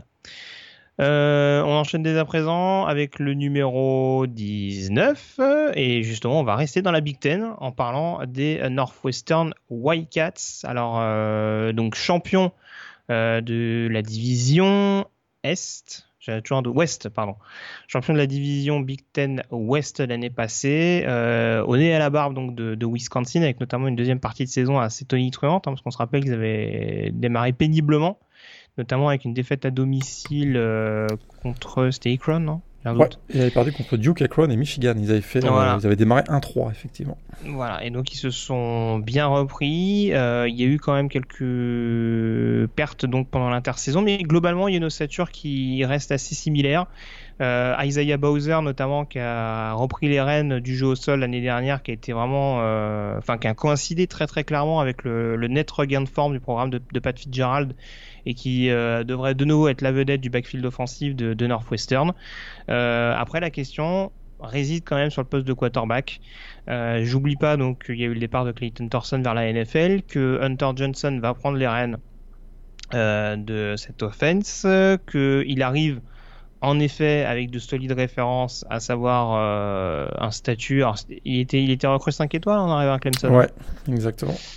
Donc voilà, on sait que ça s'est pas très très bien passé par, parce qu'il y avait grosse concurrence du côté de la, Caroline du Sud. Après, on ne sait pas trop exactement ce que ça peut donner du côté de, de Northwestern dans un système offensif qui correspond pas forcément à ce qu'il aurait dû rencontrer dans un premier temps du côté des Tigers. Euh, mais en tout cas, il y a des, il y a, y, a y a, très très clairement des forces. Voilà, Bennett, euh, Bennett Skowronek qui devrait être sa cible prioritaire la saison passée. Et puis défensivement, des joueurs qui seront là. Je pense à Joe Gaziano sur le pass rush. Je pense aussi et surtout au duo Gallagher-Fisher mm. euh, sur le poste de linebacker. Donc euh, voilà, si tu rajoutes J.R. Pace sur le poste de safety, euh, je pense qu'au niveau du jeu au sol, Northwestern sera encore une grosse grosse équipe à aller chercher, euh, que ce soit offensivement ou défensivement. Je, suis complètement d'accord. Ça reste pour moi l'équipe favorite dans la division Big Ten West. Peut-être. Très bien. Oui, non, mais très très clairement. Hein. Mais encore une fois, je pense que ça a vraiment de la première à la sixième place, je pense que ça peut jouer dans un mouchoir de poche euh, dans cette division. Je te dirai pas qui est le septième, mais je pense que tu l'as compris. Pardon. Coucou à Levi d'ailleurs. Euh, donc du coup, on peut passer au 18e. 18e. Ouais, on passe du côté de la PAC-12. Euh, les champions de la division sud. Il en fallait un, c'était eux. c'était leur premier titre l'année dernière. Ah, c'était la dernière équipe de cette division qui n'avait jamais été sacrée championne. Ils sont bah, arrivés tard aussi, il me semble. Hein. C'est ancienne Big East Ouais. Euh, non, eux, ils arrivaient de la Mountain West. La Mountain West, pardon. Ouais, eux, ils arrivaient de la Mountain West. Alors, leur objectif en, en 2019, devenir la première équipe de la division depuis UCLA à faire un back-to-back. Et oui, UCLA en 2011-2012. Alors, ce serait peut-être aussi d'ailleurs leur première participation euh, au Rose Bowl, peut-être. On sait qu'ils en ont été privés l'an dernier par Washington. Et euh, finalement, on a l'impression qu'on a le sentiment que ce titre a peut-être euh, définitivement décomplexé hein, l'équipe de, Kyle Wintingan, le coach des Huts. En attaque, hein, euh, c'est sûr que bon, ils ont fini un peu sur les genoux l'année dernière. Tu te souviens les blessures de Tyler Huntley, le quarterback avait blessé à la clavicule, et Zach Moss aussi qui avait été blessé. Mais les deux, ces deux leaders. En tombant de son lit, tu peux le dire. En tombant de son lit, absolument. Bah, en tout cas, ces deux leaders offensifs sont de retour bah, cette saison pour leur saison senior. C'est plutôt une bonne nouvelle pour les Huts. Il y aura d'ailleurs une attaque expérimentée avec 8 titulaires de retour. Donc Tyler Huntley, j'en ai parlé, Zach Moss, mais aussi je trouve que le groupe de receveurs est intéressant. Un Britton Covey de retour, Demary Simpkins, Jalen Dixon, euh, même le, jeune Samson Nakua qui, euh, qui, a fait quelques bons matchs l'an dernier. Plus inquiet sur la ligne offensive avec euh, trois nouveaux titulaires. Il y a aussi un nouveau coordinateur offensif, hein, Andy Ludwig qui revient après 10 ans d'absence. Peut-être qu'il y a un petit risque euh, parce qu'on a un manque de stabilité sur les schémas offensifs hein, ces dernières années. Euh, mais ça reste quand même, je trouve, euh, assez costaud dans, le talent du côté du Utah. En défense, on a toujours la défense 4-2-5 hein, du coordinateur défensif Morgan Scaley. C'était la meilleure défense contre la course l'an dernier et il y a toujours du beau monde à l'intérieur. Un 3 seniors, le defensive end Bradley Anaï. Il y a le defensive tackle Leki Fotu qui est excellent, qui fait un super tandem avec euh, John Penizini. Mais attention, les Utes sont perdus peut-être ce qui était le meilleur tandem de linebacker de, leur histoire, hein, Chase Hansen et Cody Barton, et la pression sera assez énorme d'ailleurs sur l'ancien joueur de Penn State, hein, tu sais, qui est arrivé, Manny Bowen, l'inside mm. linebacker qui arrive donc des, des Nittany Lions, qui devra, euh, qui formera d'ailleurs un, un, tandem avec un autre joueur transféré, Francis Bernard, qui est arrivé de BYU l'an dernier. Donc en défense, voilà, il y a cette interrogation sur, le deuxième, sur le second rideau. Euh, les équipes spéciales, ça reste toujours très très très solide malgré les, malgré les départs de Mitch Wisnowski et Matt Gay qui étaient euh, peut-être qui formaient un formidable duo de punter-kicker. Mais ils ont récupéré un autre Australien, Ben Lennon, donc ça devrait, encore fonctionner. Voilà, c'est sûr qu'ils ont, des, ils ont le retour de, joueurs clés à des postes clés. Hein, voilà, je répète, un quarterback, running back, defensive end, cornerback aussi, où euh, il y, a le junior Jalen Johnson qui, euh, qui avait réussi un pick six, contre Stanford l'an dernier, puis qui est vraiment euh, un joueur assez explosif. Il y aura un match face à USC qui sera décisif, mais moi je trouve qu'ils ont le, talent et la profondeur pour, pour conserver leur titre dans la, dans la division sud de la Pac-12. alors je dois dire que je ne les ai pas mis dans le top 25 pour la simple et bonne raison que t'en parlais un petit peu. Bah, c'est pas le programme le plus sexy à avoir joué. Euh, si, vous avez, si vous avez déjà regardé les matchs de Utah, euh, faut aimer les batailles de tranchées, ce qui, est, ce, qui peut, ce qui, peut, être mon cas, mais pas sur toute une base, pas sur toute la, sur une base d'une saison entière. Utah qui démarra contre BYU dans la guerre sainte, hein, le, la saison 2019. Ah, c'est la première fois de l'histoire, en 100 ans d'histoire, que les deux équipes s'affrontent en match d'ouverture. Effectivement, si vous aimez les batailles de tranchées, Utah BYU, fin du mois d'août, ça va être formidable je te confirme. Mais en effet, alors tu parlais du changement de coordinateur, euh, c'est quand même quelque chose à prendre en compte. Euh, les blessures également. Euh, Britton Covey, qui était notamment, on va dire, le receveur le plus prometteur, en tout cas celui qui est vraiment en place depuis, depuis sa saison freshman, traîne quelques petits pépins physiques également. La ligne offensive, t'en parlais, dans ce qui est censé être une des grosses grosses forces de Utah. hormis Darin Polo, je vois pas de, vraiment de joueurs établi euh, sur ce secteur de jeu. Ils vont compter sur une grosse défense, mais j'ai l'impression que ça va être un peu syndrome Michigan State. C'est-à-dire que si la défense euh, a un petit coup de moins bien, on va peut-être commencer à tirer un, petit peu la langue du côté de Utah, euh, même si, attention, hein, je, je, ne remets pas en cause le talent du quarterback et du running back. On a vu en effet que Dijon Shelley l'année dernière et, et Armand Shine avaient, avaient, parfaitement pris le relais, malgré les absences. Mais bon, je, J'aurais du mal à être vraiment euh, super optimiste, surtout comme tu me l'as dit, vu les circonstances de la saison passée où, Utah a un petit peu gagné la, course des éclopés pour, euh, pour récupérer la division. Je, je, je, les vois pas comme une grosse grosse place forte euh, de conférence Pac-12, mais je peux peut-être me tromper là-dessus.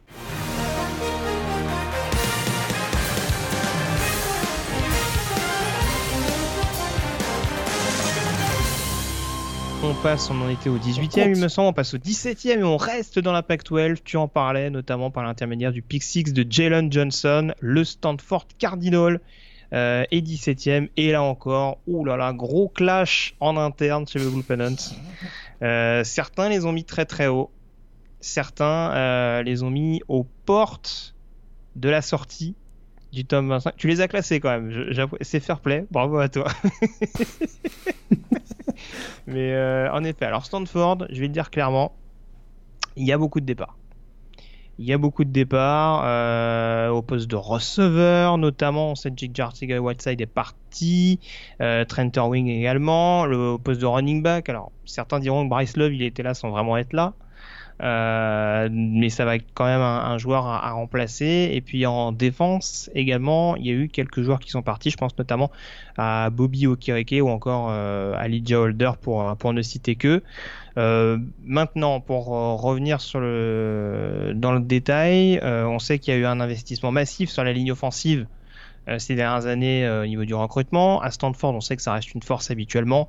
Et a priori, notamment sur le jeu aérien avec Foster Sarrell et, euh, Walker Little, il y a moyen quand même pour KJ Costello qui progresse au fil des mois de continuer à être assez performant du côté de la Californie.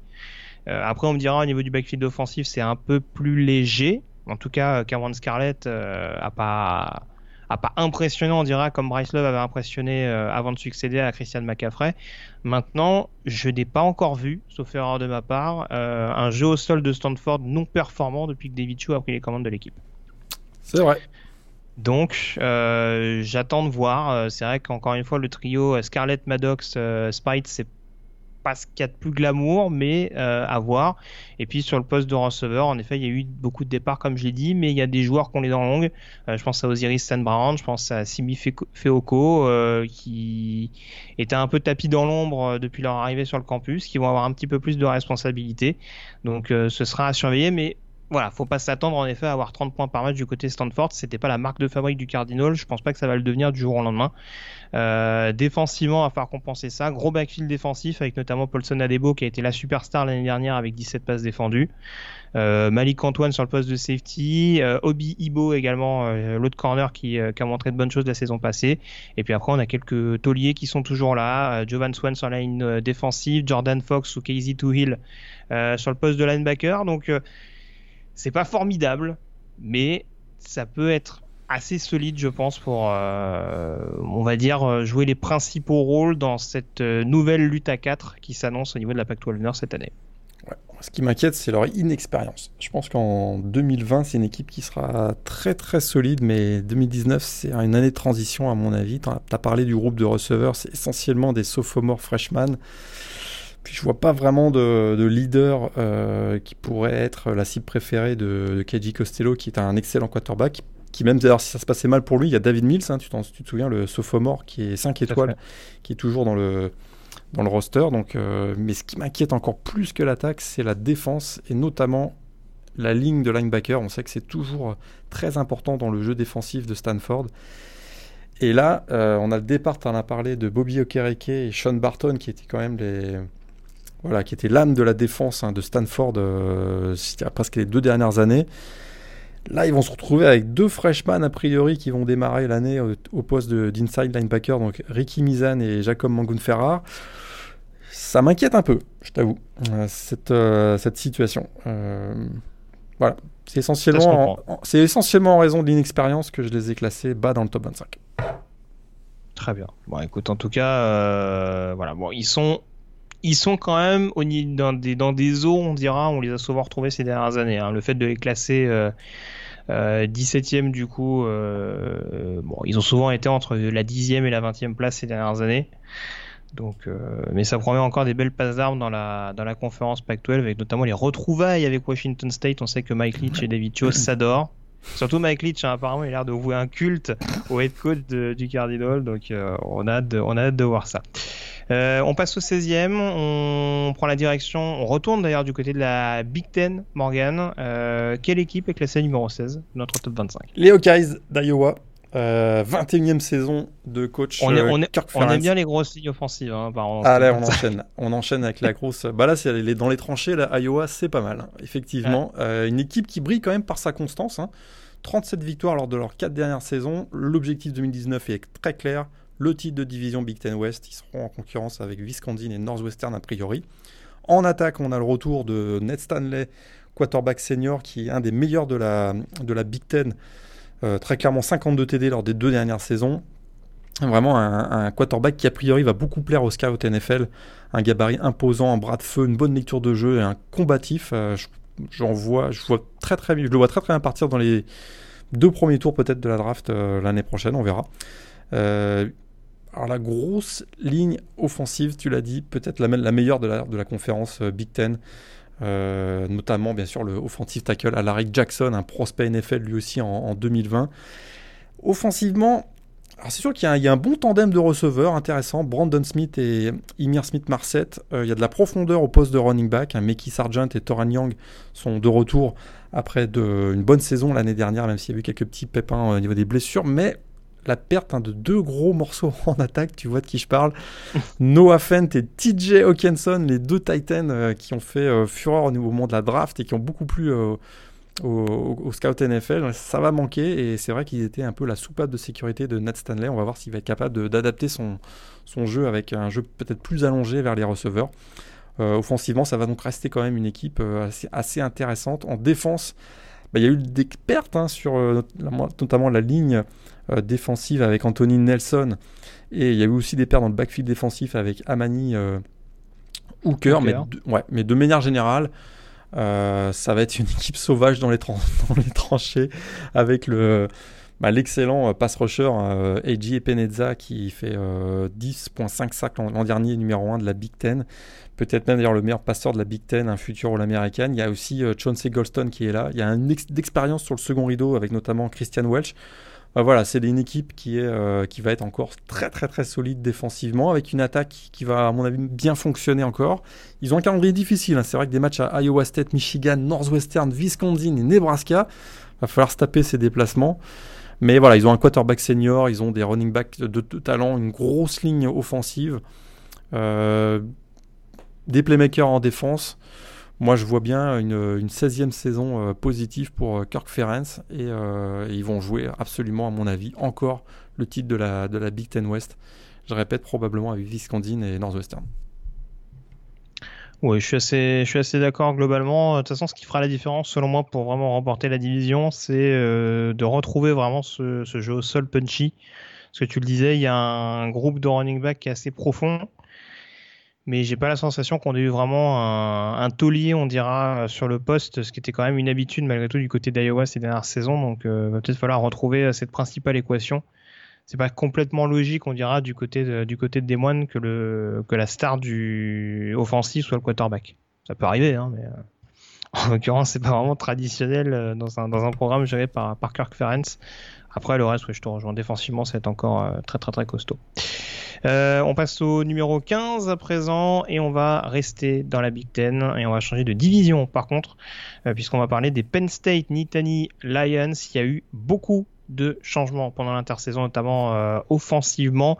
Euh, Tracy McSorley, le quarterback, qui est parti. Le running back Miles Sanders également, qui a rejoint les Philadelphia Eagles. Au poste de receveur, Juwan Johnson, qui a demandé son transfert. Euh, il me semble qu'il y a un autre crossover qui, qui était en fin d'éligibilité également, mais dont le nom ne me revient plus. Euh, sur la ligne sur la ligne offensive également, pas mal de joueurs qui sont partis. Je pense à des McGovern, des Bates, euh, entre autres.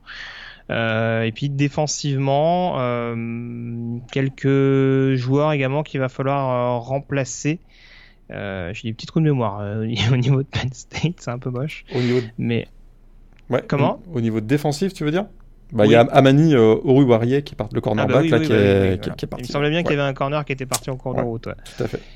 Mais euh, oui, voilà. En tout cas, voilà. Il y, a, il y, a, beaucoup plus de modifications au niveau de l'attaque. Je, à titre personnel, c'est aussi pour ça que je suis resté un peu plus raisonnable du côté de Penn State. Alors, il y a eu un gros, gros recrutement qui a été fait. On n'oublie pas qu'il y a un joueur comme Ricky Slade, par exemple, qui était une recrue 5 étoiles, hein, il me semble, qui a été ouais, recruté du côté de Penn State pour vraiment prendre la suite efficacement de, de Miles Sanders. Sur le poste de receveur, euh, KJ Hamler a montré de bonnes choses l'année dernière, le sophomore. Justin Shorter, c'est également une grosse recrue de ces dernières années. Euh, donc, il y a quand même de quoi, on va dire, stabiliser cette équipe. Euh, en tout cas, avoir des, des, des playmakers, des skill players dignes de ce nom. Après, gros point d'interrogation sur Sean Clifford, euh, qui arrive avec pas mal de responsabilités euh, dès sa saison sophomore, avec le départ de Max Sorley et aussi avec le transfert de, Stevens, hein, euh, qui est parti rejoindre Joe Moret du côté de Mississippi State. Alors on sait, alors on sait pas si c'est le fait que Clifford était performant qui fait que Stevens a préféré rejoindre son ancien coordinateur offensif ou si c'est juste on dira le, le, les affinités qui ont permis à Clifford de se faire sa place. Ou les deux. Ou les deux, c'est possible également, mais en tout cas, et puis je l'ai pas cité également, on sait qu'il y avait une petite transition euh, après le, euh, le départ, euh, notamment il y a quelques saisons de Chung Geziki, euh, Pat Fryermoff, qui devrait être le tight end star de cette équipe de Penn State et qui a priori est présenté comme un tight avec d'excellentes mains. Donc euh, voilà. Encore une fois, si Sean Clifford arrive à être performant, j'oublie pas quand même la ligne offensive où il y a eu beaucoup de départs et où tout n'est pas rassurant. Euh, il y a beaucoup d'espoir fondé notamment sur Rashid Walker, le, futur left tackle qui est, qui est Richard Freshman. Mais au niveau du, jeu à la passe, du, du pass pro, euh, il y a quelques petites zones d'ombre. Euh, défensivement, en effet, il y a un peu moins de départs. Euh, on suivra avec beaucoup d'attention Yetur Gross Matos, notamment, euh, annoncé comme un, ouais. un futur euh, très bon pass rusher à l'échelon supérieur. Euh, Micah Parsons également euh, sur le poste de linebacker euh, qui est annoncé comme un, comme un futur grand et puis je pense à quelques joueurs importants John Reed notamment sur le poste de cornerback Robert Windsor également qui a un defensive tackle assez solide il y a des pièces. Après, c'est vrai que défensivement, du côté de Penn State, je trouve qu'il manque encore euh, des playmakers décisifs. Alors, ce qui est devenu un gros matos, mais euh, voilà, il n'y a peut-être pas suffisamment pour vraiment faire faire tourner, on dira, le, un match en faveur des, des Nittany Lions. C'est aussi ce qui, ce qui fait un petit peu penser la, la balance, pencher la balance pardon, à leur défaveur. Attention à Micah Parsons quand même, le linebacker. Il semble que il a pris beaucoup de leadership, euh, notamment en grandissant euh, derrière Koa Farmer l'an dernier. Mm -hmm. euh, il a quand même tout de, pour devenir le vrai leader de la défense euh, de Penn State. Mais un, peu, un peu comme pour Stanford euh, tout à l'heure, je crois que c'est une équipe qui sera un peu en transition. Il y a beaucoup de sophomores aussi, tu en as parlé, un hein, KJ Hamler. Il y a Jan Dodson aussi, les receveurs. Effectivement, Justin Shorter, Richard Freshman qui sera, qui sera là cette année. Sean Clifford, c'est aussi un quarterback sophomore. Donc ils ont l'avantage d'avoir un calendrier qui va leur permettre de progresser au mois de septembre, hein, parce qu'ils commencent par Idaho, Buffalo, Pittsburgh et à Maryland. Ça leur laisse quatre matchs où ils peuvent euh, monter en puissance. Ça, c'est peut-être à leur avantage, mais c'est sûr que. C'est sûr qu'ensuite, est-ce qu'ils auront l'expérience et les ressources pour aller taper des équipes comme Michigan, Michigan State ou, ou Ohio State? Pas sûr. En tout cas, on verra, mais ouais, c'est un petit peu ce qui me fait reconditionner euh, tout ça du côté, de, du côté de la fac de Pennsylvanie. On peut passer au numéro 14 et rassurez-vous, mais on va y revenir assez souvent. On retourne du côté de la conférence sec à présent. Ouais, bah là, on rentre dans le top 15, euh, on risque de pas mal rester au sud. Il hein. faut, dire, les choses euh, clairement. et on commence par Auburn, 14e et avec notre, euh, notre Gus Malzahn sur un siège éjectable, hein, je crois, là, en 2018, mm. euh, il semblait avoir trouvé le quarterback qui allait en faire un, sérieux concurrent à Alabama. Euh, Jared Stidham, ben pas du tout. Euh, l'équipe a super déçu, 8-5 au final, 3-5 en match de, S de conférence sec. Et étonnamment, une attaque en berne, hein, soit la 79e du pays, avec à peine 400 yards par match. Euh, finalement, seule la victoire contre Purdue hein, lors du Music City Bowl, 63-14, hein, euh, a racheté une campagne un peu décevante. Alors, il y a de nombreux boosters d'ailleurs qui ont mis la pression sur, euh, sur le coach des Tigers. Hein. On commence à avoir du mal à, accepter le contrat de 49 millions sur 7 ans. Et heureusement pour notre cher la défense pourrait lui sauver les fesses cette année parce que la défense, ça s'annonce quand même très très très solide avec probablement le meilleur joueur de ligne défensive du pays, Derek Brown, qui revient pour sa saison senior, qui sera à mon avis un top 10, même peut-être top 5 assuré dans la prochaine draft.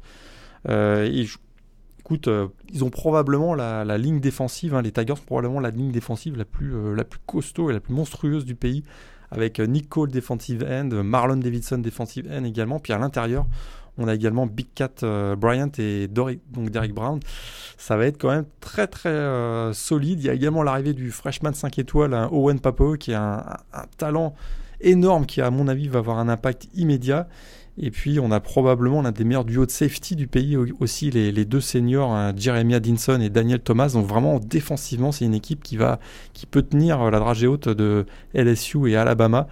Alors offensivement, bah, il y a une ligne offensive qui est quand même assez expérimentée. Les cinq titulaires sont de retour, mais ils n'ont pas été euh, transcendants l'an dernier. On verra ce que fait euh, Prince Tega Wanogo, notamment le left tackle. Et la grosse incertitude en, attaque, hein, c'est au poste de, QB. Donc euh, voilà, bah, la succession de Jared Stidham sera assurée. Alors il y a un duel entre le redshirt freshman Joey Gatwood et le true freshman 5 étoiles Bonix. Ce sera un choix difficile euh, parce que pour, euh, pour Gus Malzahn, parce qu'il joue clairement sa tête probablement en 2019. Il ne devra pas se louper sur le, choix du, quarterback. Et puis, euh, il y a quand même aussi du pas mal de départs au niveau des receveurs. Hein. Ryan Davis et Darius Slayton. Alors, on va voir si l'éclosion de Anthony Schwartz et de Seth Williams sera confirmée en, sera confirmée en 2019. Mais offensivement, c'est pas à la hauteur de l'attaque. En, pardon, pas à la hauteur de la défense. Et euh, je pense que ça reste quand même une équipe du top 15 essentiellement grâce à la défense. On va voir s'ils seront capables de progresser au, fur et à mesure de la saison euh, pour peut-être venir embêter euh, Alabama lors de l'Iron Bowl, mais j'en suis pas convaincu encore qu'ils ont, ont la ressource et la profondeur pour embêter le Crimson Tide. Ouais, je regardais leur calendrier, ils ont quand même l'avantage de recevoir Georgia et Alabama encore cette année. Ouais. Sait-on jamais Ils, ils les années, permis de jouer les poils, à, les, poils à gratter il y a deux ans. Hein. Ouais, les, les années impaires, ils jouent toujours Georgia et Alabama à domicile. Et ouais, c'est sûr que si, mais si notamment le, au poste de quarterback, hein, on a un joueur comme Bonix par exemple, il explose complètement, bah là c'est sûr que ça devient une équipe euh, vraiment candidate pour euh, peut-être même les playoffs parce que défensivement c'est vraiment vraiment très très costaud. C'est sûr. Euh, on passe au numéro 13 et direction l'état du Washington. On y retourne après avoir parlé de Wazoo tout à l'heure, les Washington Huskies, où il s'est passé euh, là encore pas mal de choses. Euh, alors notamment avec le, la nomination officielle en tant que quarterback titulaire de Jacob Eason, ancien quarterback de Georgia, on s'en rappelle, hein, euh, nommé arrivé en, trompe dès sa saison freshman et qui avait souffert notamment euh, de blessures et de la très bonne arrivée de Jake Fromm. Euh, du coup, direction Washington, pour en prendre la suite de Jake Browning, avec un backfield offensif qui a été pas mal modifié, parce qu'on a le départ de Jake Browning, mais on a aussi et surtout le départ de Miles Gaskin. et Salmon Ahmed qui va prendre officiellement le relais et qui sur certains matchs, je pense notamment au match à Oregon, a pas toujours rassuré non plus. Donc ça, ça va être un petit point d'interrogation. Après, là encore, du côté de Washington, on est quand même habitué à avoir un, poste de running back qui fonctionne euh, pas mal. Euh, j'ai quand même la sensation qu'on a un groupe de receveurs qui arrive à maturité, avec notamment Aaron Fuller, euh, Ty Jones ou encore André Bachelia. Euh, également, avec Hunter Bryan qui fait partie des meilleurs Tyden du pays. Euh, également qui a qui, a été une bonne soupape de sécurité quand on a fait appel à lui la saison passée. Et puis également une ligne offensive euh, qui là encore euh, conserve pas mal de joueurs. Je crois que les euh, alors les cinq reviennent pas parce que Caleb McGarry euh, est parti à la draft, mais on va dire qu'il va dire que son départ est compensé notamment par le retour, l'énième retour de blessure de Trey Adams. dont on espère qu'il reviendra enfin à, à, son vrai niveau parce que voilà en l'occurrence son vrai niveau ça, ça peut être l'équivalent d'un premier tour de draft l'année prochaine et bon on ne sait pas si, comme JT Barrett, il pourra jouer encore 4 ou 5 ans euh, du côté de Washington, donc euh, à surveiller. Mais en tout cas, voilà, un, bon groupe de, de linemen offensifs. Euh, après, défensivement, il y a un peu moins de gros noms, mais en tout cas, il y a notamment un front seven qui s'annonce encore intimidant. Euh, Onuzorike notamment sur la ligne défensive. Euh, je pense à Benning Pototae notamment, euh, John Tryon. Euh, enfin voilà, il y, a des joueurs qui ont montré quand même de bonnes choses. Au niveau du backfield, j'oublie pas des joueurs comme Bryant, McKinney ou, ou Molden qui, qui on va dire ont, mûri au fil des mois, notamment derrière derrière Murphy et, et Miller. Donc euh, et puis euh, également euh, Taylor A, bien entendu, que j'oublie pas. Mhm. donc très très franchement, il y a, on a bien préparé la relève, on dira, du côté de, de Chris Peterson. Donc ça va encore être une équipe à, à surveiller très très près au niveau de la Pac-12 qui sont tenants du titre hein, dans cette conférence. Euh, J'ai pas cité, mais comme chaque année, on aura le, le petit nostacle à suivre de très près. Euh, après les Danny Shelton, les les Elijah Walls, les Vita Via, les Greg Gaines. Vas-y, cette année, le nom à suivre, ce sera Tuli, Letuliga Senoa. Bien joué. Qui a, annoncé, euh, qui a annoncé encore une fois qu'un grand obstacle redshirté l'année passée et qui aura un peu plus de responsabilité cette saison. Donc euh, voilà, ça promet encore pas mal de grabuches sur l'intérieur de la ligne défensive des Huskies et donc une équipe à surveiller de très près qui justifie leur 13e position au niveau de cette top 25. Ah, on arrive au 12e. Hmm. Ah bah oui, il faut en parler du 12 Je crois qu'on n'est pas vraiment d'accord. Allez, on est parti. 12 Notre-Dame. Moi, je les voyais dans le top 10. Bien placé ouais, dans le tu top les, 10. Tu les as mis 6 Je les ai mis 6 absolument. Eh ben. Ouais. Pourtant, pourtant alors, je, je me permets, hein, je, il me semble qu'on avait fait un, ouais, un top fait. 10 euh, très très précoce, encore plus précoce que, Ouais. que le top 25 actuel. Eh bien, Et tu avais été assez pessimiste. Qu'est-ce qui t'a fait changer d'avis Le- sur euh, le niveau de Notre-Dame l'arrivée de l'été, je sais pas, mais en tout cas, ça va beaucoup mieux. D'accord. Eh le bien, Seigneur qui t'a parlé, c'est ça ouais, j'ai regardé ça un peu plus attentivement. C'est une équipe qui. Écoute, c'est sûr, ils ont perdu un gros joueur, deux gros joueurs, on va dire, en défense. Euh, Jerry Tillery sur euh, donc defensive tackle et Julian, Julian Love, le cornerback. Drew Tranquille aussi, le linebacker. Mais de manière générale, c'est une équipe qui a énormément de talent et qui a, gagné, qui a gardé ses, pièces euh, maîtresses, on va dire. Et puis il faut quand même rappeler que c'est une équipe qui fait un bilan de 12-0 l'an dernier, première participation en playoff, deux saisons consécutives avec 10 victoires. On sent qu'il y a quand même que Brian Kelly est en contrôle du programme, un programme d'ailleurs qui commence à lui ressembler avec beaucoup de vitesse, beaucoup de- d'aptitude athlétique, etc. On a beaucoup euh, charrié Notre-Dame en disant qu'ils n'avaient pas leur place en playoff l'année dernière parce que notamment ils s'étaient fait euh, euh, écraser par Clemson de 27 points, c'est vrai. Mais Alabama a perdu combien de, contre, contre, Clemson De 28 points. Je vais juste le, le rappeler. C'est quand même assez drôle. Personne n'a dit qu'Alabama ne méritait pas aller- d'aller en playoff l'année dernière, si, il me semble.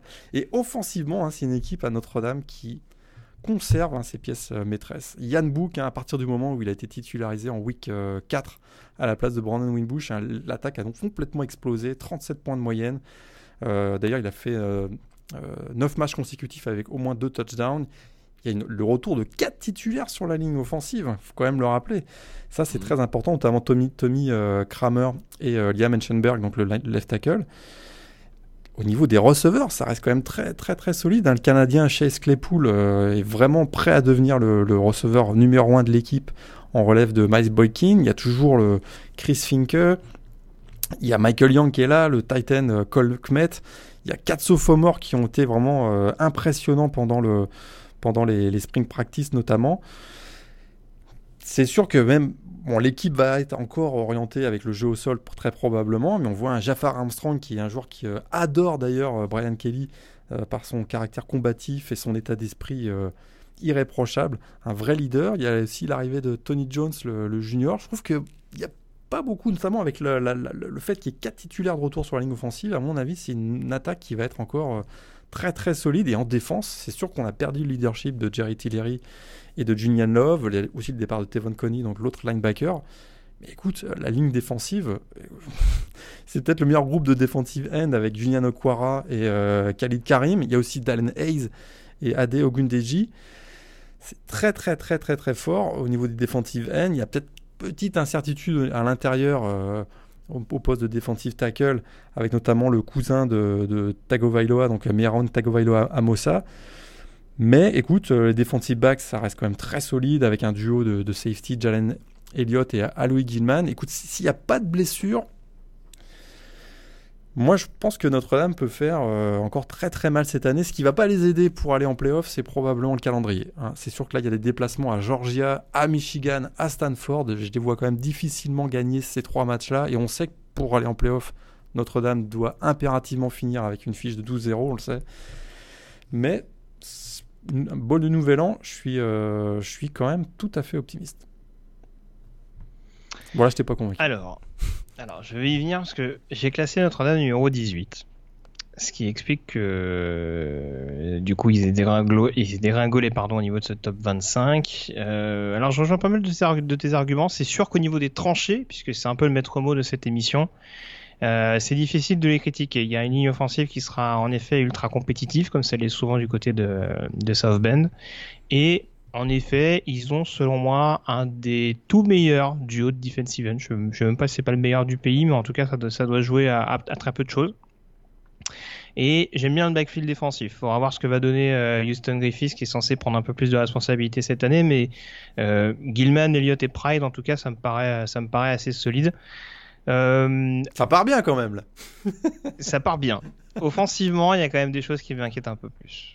Euh, certes, c'est un groupe euh, qui, pour certains, aura un an d'expérience en plus. Maintenant, l'année dernière, tu le soulignais fort justement, Notre-Dame a fini à 12-0. Il y a eu quand même beaucoup de matchs, je trouve, où Notre-Dame a été à réaction et où des fois, ils sont un petit peu passés par la peau du slip. C'est la force des grandes euh, équipes. Ils ont gagné 7 matchs d'affilée avec un touchdown d'écart. Et ça, euh, c'est les grandes équipes qui gagnent les matchs. C'est sûr, c'est sûr. Maintenant, est-ce qu'ils vont être capables de le faire deux années de suite?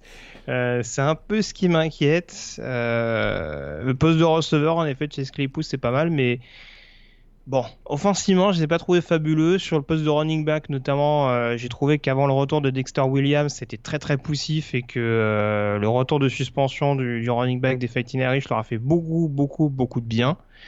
Euh, après, encore une fois, voilà, c'est sûr que c'est pas pas l'équipe qui va être la plus glamour en, première division universitaire. Maintenant, voilà, ça reste extrêmement solide à l'image de, de Yann Book, qui en effet a été très très précieux l'année dernière et c'est sûr que si tu regardes les différents secteurs de jeu, il y a quand même des choses qui sont un peu rassurantes. Tu vois le poste de linebacker, mais là encore, il y a quand même de quoi faire. Ça reste là aussi une force habituelle du côté de Notre-Dame. Et tu disais tout à l'heure l'intérieur de la ligne défensive.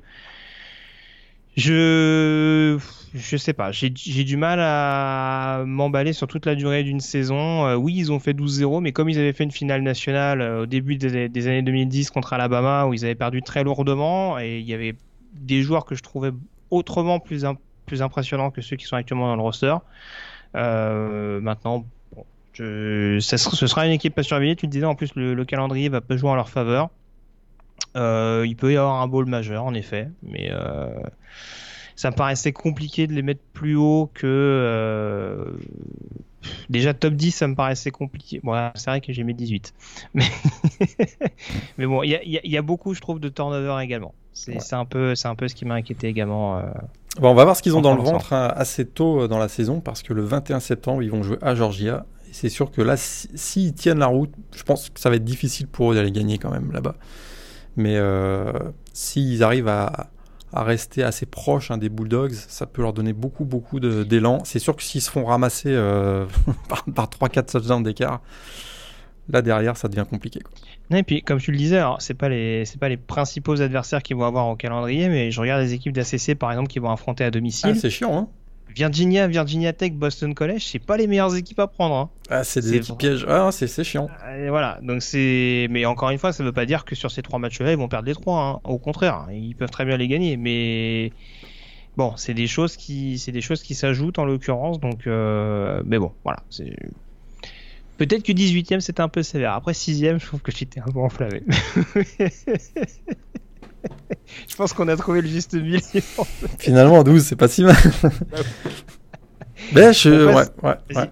Quand, quand, dans les tranchées, t'es es costaud, vu leur calendrier, notamment en début de saison, euh, ça peut leur donner beaucoup d'élan. Moi, je trouve que. Ah oui, oui, non, top, 10, top 10, c'est pas, pas, Sûrement. On, insiste dessus euh, assez lourdement, mais aussi à raison, parce que voilà, ça reste euh, également les tranchées, ça reste souvent la clé, et, euh, et on sait qu'en plus sur des sur un niveau universitaire où il y a quand même pas mal de disparités entre les uns et les autres, avoir quand même cette dissuasion physique, on dira, dans les tranchées, c'est tout sauf négligeable en l'occurrence pour, Notre-Dame. Là-dessus, je te rejoins à 100%. Ce qui doit te faire encore plus mal, Morgan, c'est que à cause de moi, Notre-Dame est 12e et surtout Notre-Dame est derrière Michigan. On arrête le podcast. Classé numéro 11. Euh, Alors, euh, l'année de transition du côté de Michigan, j'ai la sensation que c'était un peu la saison passée. Les trois dernières années, tu veux dire Bon, en tout cas, défensivement, euh, il y a eu une grosse, grosse transition l'année passée et on a l'air d'être revenu avec une, euh, un groupe un petit peu plus établi, malgré paradoxalement le, départ de certains joueurs. Je pense à, à David Long, à, à, Devin Bush, bien entendu, dernier numéro 10 de, euh, de la draft euh, NFL.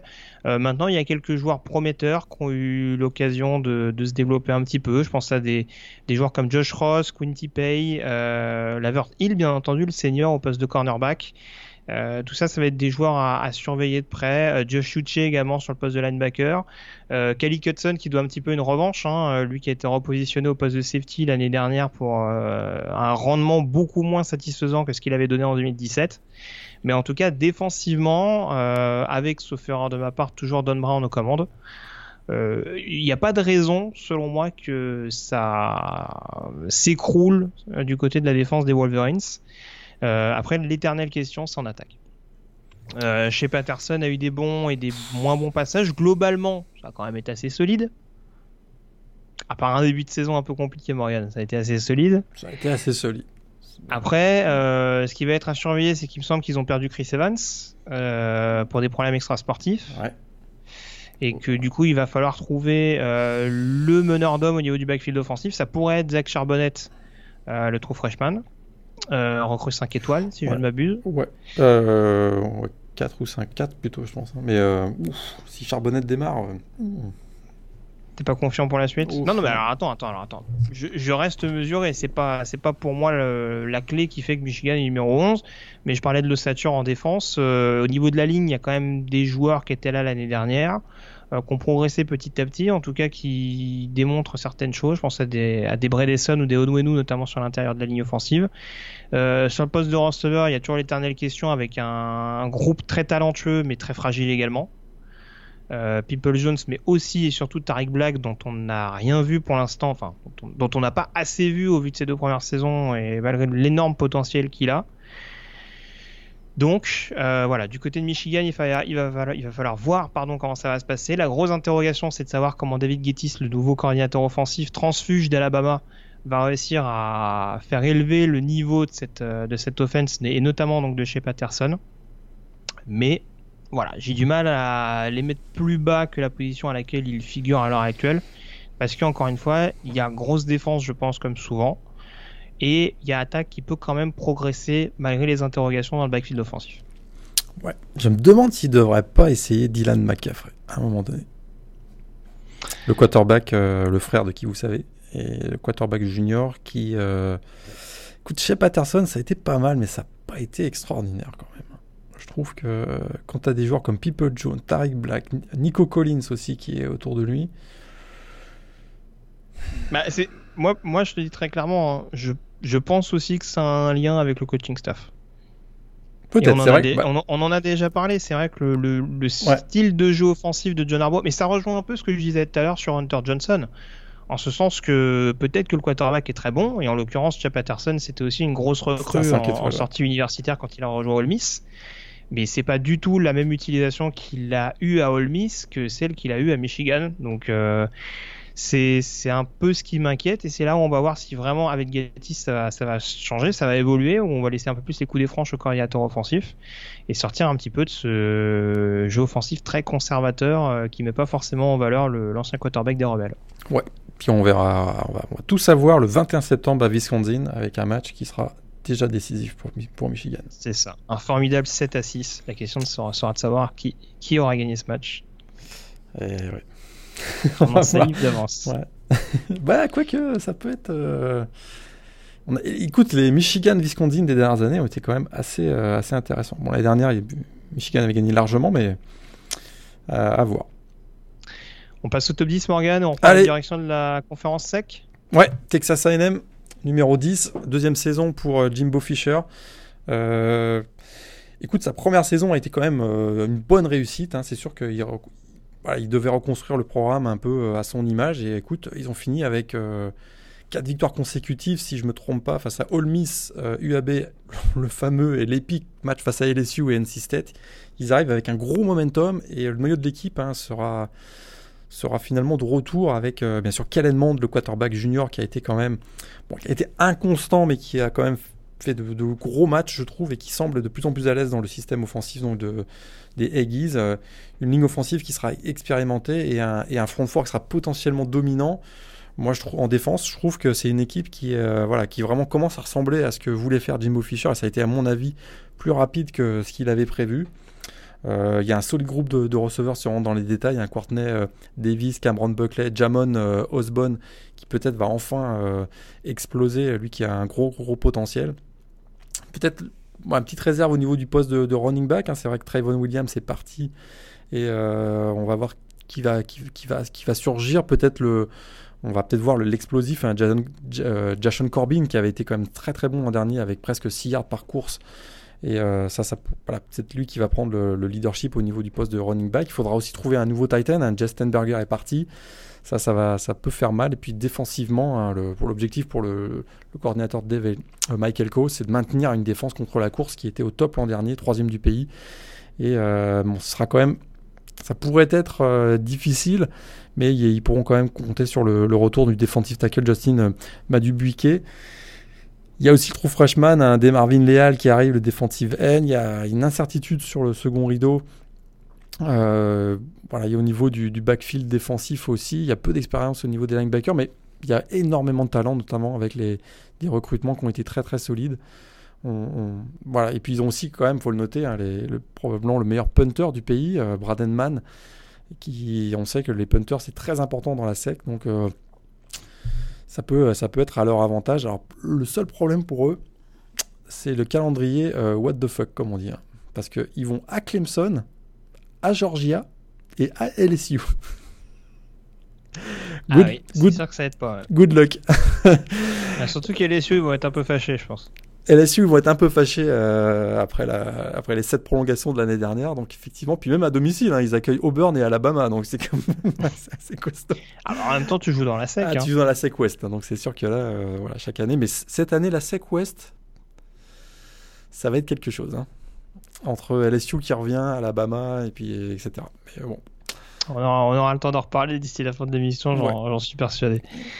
Euh, on passe au numéro 9. Je te rejoins globalement hein, sur ce que tu disais sur Texas A&M. Il y a pas mal de, choses à surveiller, notamment sur le sur le front 7 parce qu'ils ont perdu quelques joueurs importants en effet avec les, les Alaka, les Dodson, les Durham et compagnie. Euh, mais bon, il y a, y a, quelques petits jeunes qui vont pousser. Je pense au safety Leon O'Neill notamment qui, est, euh, qui était qui était un joueur vraiment à suivre et qui, je pense, va être capable de prendre la suite, notamment de Donovan Wilson avec efficacité. Après, offensivement, euh, ouais. Hormis, hormis les squads de receveurs et la bonne connexion avec Element, il y a quand même pas mal de, zones d'ombre. qu'il va falloir éclaircir très rapidement du côté de, du côté de Jimbo Fisher.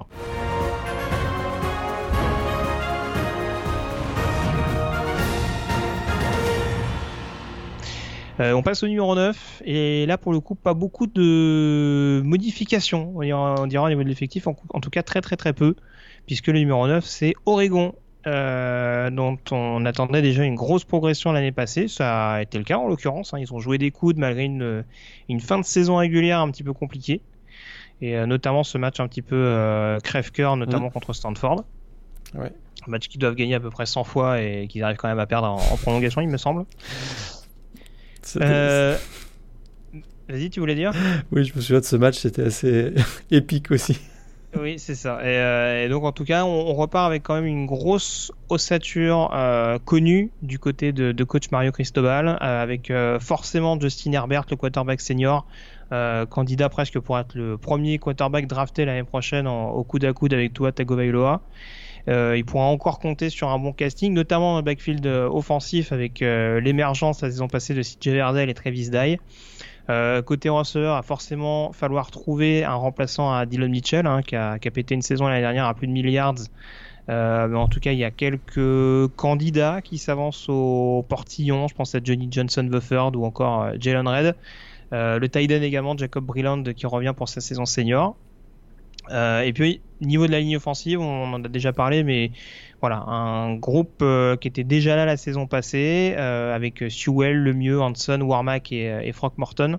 Il y a même Brady Aiello, je crois, qui est un ancien titulaire du côté d'Oregon et qui du coup se retrouve éjecté du top 5 tellement il y a, il y a de, la, de la profondeur, on dira, sur la position. Donc ça va être très, clairement à surveiller.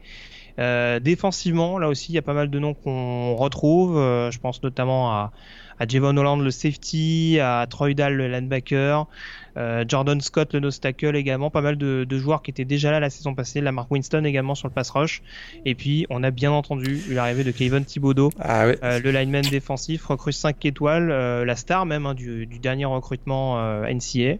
Ouais. Ça pourrait être la sensation, effectivement. Ouais, donc là, très clairement. Et puis, alors, je parlais d'Hollande, mais le backfield défensif en lui-même, hein, que ce soit avec Graham, Piquet et, et le Noir, c'est c'est assez costaud. Donc très très très très, clairement, euh, cette équipe d'Oregon va falloir la surveiller. Je regardais un petit peu le calendrier. Forcément, il va y avoir des déplacements à Stanford et Washington. Ah, il démarre contre, euh, contre Auburn. Hein. Ça, ça va être un gros match. C'est sur terrain neutre. C'est à Arlington, mais c'est pas gagné forcément pour euh, pour les Ducks. petit remake de la finale nationale 2000. Exactement. Bravo. Remporté par Auburn, je crois que c'était en prolongation. À, l'arraché, non, c'était pas en prolongation. C'est sur le dernier drive. ouais. Euh, Auburn emmené à l'époque euh, par Cameron Newton quand il voyageait pas en classe éco. ah non, il voyageait déjà en classe éco, pardon. Et euh, donc voilà. Donc du côté d'Oregon, ça va être euh, vraiment euh, un groupe qui arrive à maturité. Il rappelle un petit peu Washington il y a trois saisons de ça, si on regarde de plus près. Moi, je suis d'accord parce que beaucoup d'expérience et Écoute, si ça se goupille bien pour cette équipe d'Oregon, c'est vrai qu'on est un peu, on hésite parce que voilà, Pac-12 et puis ils nous ont tellement déçus ces dernières saisons. Mais écoute, si, euh, si, tous, si les pièces du puzzle s'emboîtent, c'est une équipe qui peut vraiment être explosive euh, en 2019, je trouve. Hein. Attention, ah attention Oregon. J'ai pas parlé du déplacement à USC également qui va être quand même à, à gérer. Après, si on regarde les matchs à domicile, euh, enfin voilà, Nevada, Montana, California, Colorado, Washington State, Arizona, Oregon State, il y a déjà moyen de finir avec une fiche positive et euh, avec une éligibilité en bowl. Bon, c'est le minimum qu'on peut attendre. Et après, oui, il y s'ils arrivent quand même à aller chercher deux trois confrontations un petit peu houleuses à l'extérieur, euh, ça va être une équipe à prendre au sérieux quand même. Je sais pas si ça fera, euh, si ça peut aller jusqu'au playoff. Maintenant, euh, voilà, on a vu que euh, Mariota, quand il arrivait vraiment à maturité du côté d'Oregon, il a permis à, aux Ducks d'atteindre la finale nationale. Ça peut potentiellement être le cas également de Justin Herbert à suivre. Ouais, ce sera une grosse cote quand même si Oregon arrive en, en, playoff. C'est sûr. Mais, sûr, mais à surveiller. Tout à fait. Et puis changeant de coordinateur défensif. Hein, J'en ai pas parlé également du côté d'Oregon, mais ça rejoint quand même le, le groupe assez homogène, ça va être à, surveiller euh, dans la défense 4-2-5 euh, également euh, cher à, Mario Cristobal. on passe au numéro 8 à présent. On n'en a pas beaucoup parlé dans ce podcast, mais il est temps de parler de la Big 12. Ouais, Texas, 10 victoires l'an dernier, un succès contre le rival Oklahoma dans le Red River Rivalry, une démonstration contre Georgia lors du Sugar Bowl, victoire 28-21. On est d'accord, Texas is back. Bah écoute, je me demande pourquoi on les a mis dans le top 10 en fait. parce que je suis pas, ça, tu te demandes pourquoi je, dans le top 10 Je suis pas si sûr. Je suis pas si sûr.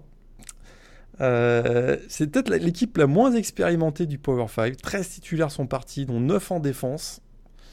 Euh, bon, c'est sûr que Tom Herman a réussi euh, deux promos de recrues dans le top 3 national ces dernières années. ça va être quand même assez coton. Mais malgré tout, je sais pourquoi on les a mis dans le top 10. Il y a ce sentiment qu'il se passe quelque chose à Texas. avec notamment l'éclosion de Sam Ellinger, qui fait même d'ailleurs peur à Baker Mayfield, tu l'as vu ces derniers temps. Si, ah, s'il a pris la parole, c'est parce qu'il a peur, c'est sûr. Euh, en tout cas, si Sam Ellinger parvient à faire aussi bien que l'an passé et continuer sa progression, euh, ça peut peut-être devenir le meilleur quarterback de l'histoire de Texas, tout simplement. Il a réussi 41 TD l'an dernier, euh, deuxième meilleure perf de l'histoire derrière Colt McCoy 2008 avec ses 45. C'est vrai qu'il y a des similitudes entre les deux quand même. Hein. Et je te dis que ça peut être. Maintenant, il est en plus il est seul à diriger l'attaque depuis le départ de Shane Buchel à SMU. Euh, bon, il devra mieux faire hein, dans le jeu aérien, je trouve. Euh, c'est vrai que, mais malgré les départs de Lil Jordan Humphrey et la non-arrivée de Brew McCoy, bah, il conserve quand même Colin Johnson et Devin Duvernay. Et voilà, ça peut quand même être assez intéressant. Mais pour que Texas franchisse, pardon, un cap, euh, il faudra pas que le quarterback des Longhorns soit le meilleur coureur de l'équipe, parce que ça, ça a été un des problèmes l'an dernier, hein, et Texas doit absolument trouver son running back numéro 1. Il va falloir que Keontae Ingram se bouge enfin les fesses, sinon d'ailleurs il pourrait se faire bouger par euh, le trou freshman Jordan Winnington. Et à mon avis, c'est la clé des succès de, Texas cette année, c'est le, développer un, jeu au sol euh, incarné par des running backs et pas uniquement par les courses effrénées de Sam Ellinger. En défense, ça va être difficile, hein. c'est vrai qu'il y a 9 titulaires à remplacer. C'est inexpérimenté, mais il y a quand même du talent brut indiscutable et euh, des joueurs aussi qui peuvent, euh, qui peuvent passer un cap comme le, le Malcolm Roach ou les cornerbacks BJ, Foster. Il y a aussi le linebacker Ayodele Adoye qui est un excellent plaqueur.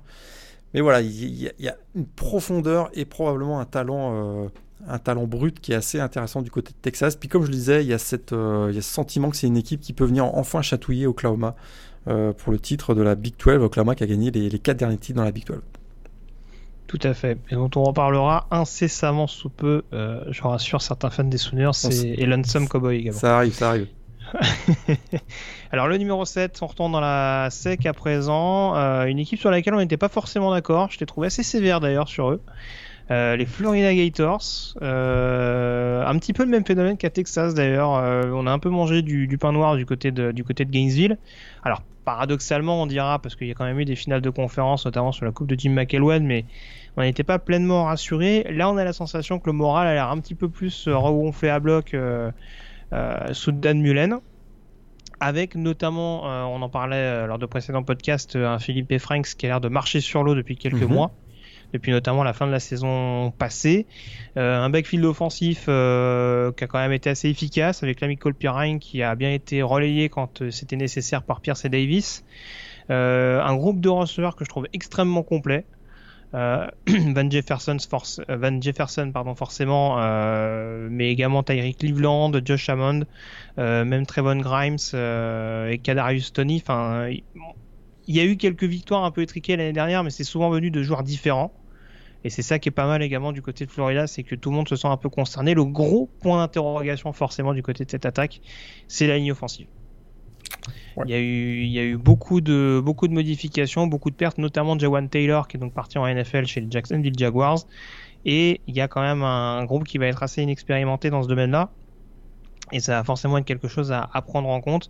Euh, défensivement, en revanche, je pense qu'on aura encore affaire à une top défense emmenée par, par Todd Grantham. Euh, Jabari Zuniga, qui est un des tout meilleurs pass rushers du pays, qui en plus va être rejoint par Jonathan Greenard en provenance de Louisville. Euh, sur le poste de linebacker, euh, David Rees, euh, qui certes a perdu Voshan Joseph, mais a priori avec Amari Burney et euh, Trading Bufford un petit peu plus derrière, je pense que ça devrait faire l'affaire quand même. Euh, le duo Anderson-Wilson sur le poste de cornerback, c'est euh, extrêmement solide également. Euh, avec l'arrivée de Christ... non, Christy... il est resté Christy. Attends, j'ai un, un trou de mémoire. Christille, il est parti? Euh, Christine, il est parti, ouais, tout à fait. Il est parti à USC, Il est ça? parti à USC, exactement. Oui, voilà, alors que voilà, j'allais m'embrouiller et je l'avais encore sur mes fiches. Ouais, leur, leur Mais- premier choix de. Leur, leur recrue numéro 1 du, de 2019. Ouais. Voilà, mais en tout cas, même au niveau du backfield défensif, il y a quand même des joueurs euh, au centre du backfield, notamment euh, des Brad Stewart, des G1 Taylor, des Donovan Steiner également, qui avaient été décisifs lors de la victoire l'année dernière contre LSU. Il y, a, quand même beaucoup, beaucoup, beaucoup, je trouve, de, talent. Il n'y a pas que des styles, il n'y a pas que des, des playmakers, on dira sur chaque position, mais en tout cas, c'est extrêmement homogène. Collectivement, c'est extrêmement solide. Et sur des matchs un peu couperés dans une sec Est où a priori il devrait surtout être au coude à coude avec Georgia, je les garderai quand même en embuscade jusqu'au bout. Ouais, c'est vrai qu'ils ont fini le mois de novembre en, en boulet de canon avec 35 points contre South Carolina, 41 contre Florida State et 41 contre Michigan. C'est vrai que ça, c'est, ils arrivent avec un gros momentum. Mais t'as raison, la ligne offensive, hmm, ça m'inquiète un peu. Voilà, c'est ça, ça qui est. Alors je, je vais le dire, hein, du coup je les ai placés 6, il n'y a pas un énorme écart non plus. hein. Je les ai mis 6, tu les as mis 9, il me semble, de, de tête. Ouais, je les avais Donc, mis dans le top euh, 10, effectivement. Donc c'est surtout la O-line qui t'inquiète en l'occurrence. Ouais, surtout ça. Philippe et Franck, euh, écoute, euh, méconnaissable en deuxième partie de saison. Donc s'il continue sa progression, ça peut être une des, une des stars de la SEC l'année prochaine. Ouais. Un, un- un joueur assez charismatique en plus, hein, donc ça, ça peut être assez intéressant au niveau des, de ses sorties médiatiques, on va dire. Euh, on a dit qu'on allait reparler d'Oklahoma, Allez. Eh ben, c'est le moment. On est aux portes du top Les 5. Oklahoma Sooners classés numéro 6. Ouais, et un programme qui quand même a le vent en poupe hein, ces dernières années, un 4 titres consécutifs de la Big 12, j'ai dit tout à l'heure, deux participations aussi consécutives euh, aux playoffs.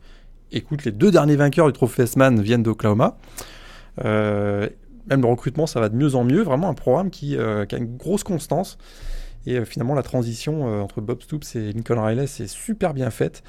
Alors, c'est sûr qu'il y en a deux événements majeurs en cours de l'intersaison. hein. le, départ, bien sûr, de Kyler Murray, qui a été donc numéro 1 de la draft NFL, et l'arrivée donc, de Jalen Hurts en, en provenance de Alabama.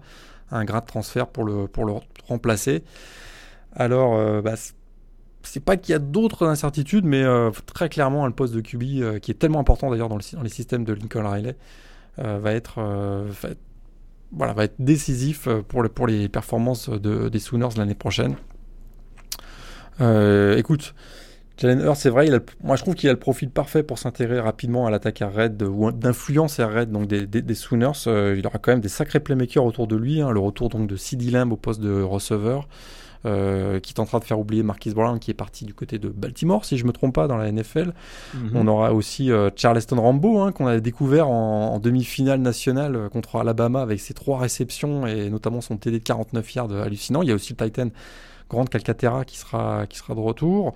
Euh, Un bon duo de running back, hein, Kennedy Brooks et Trey Sermon euh, qui revient de blessure également. Ces deux-là ont réussi plus de 2 milliards à eux deux et 25 TD l'an passé. C'est quand même euh, vraiment intéressant. Et puis la grosse interrogation quand même de l'équipe, c'est la ligne offensive.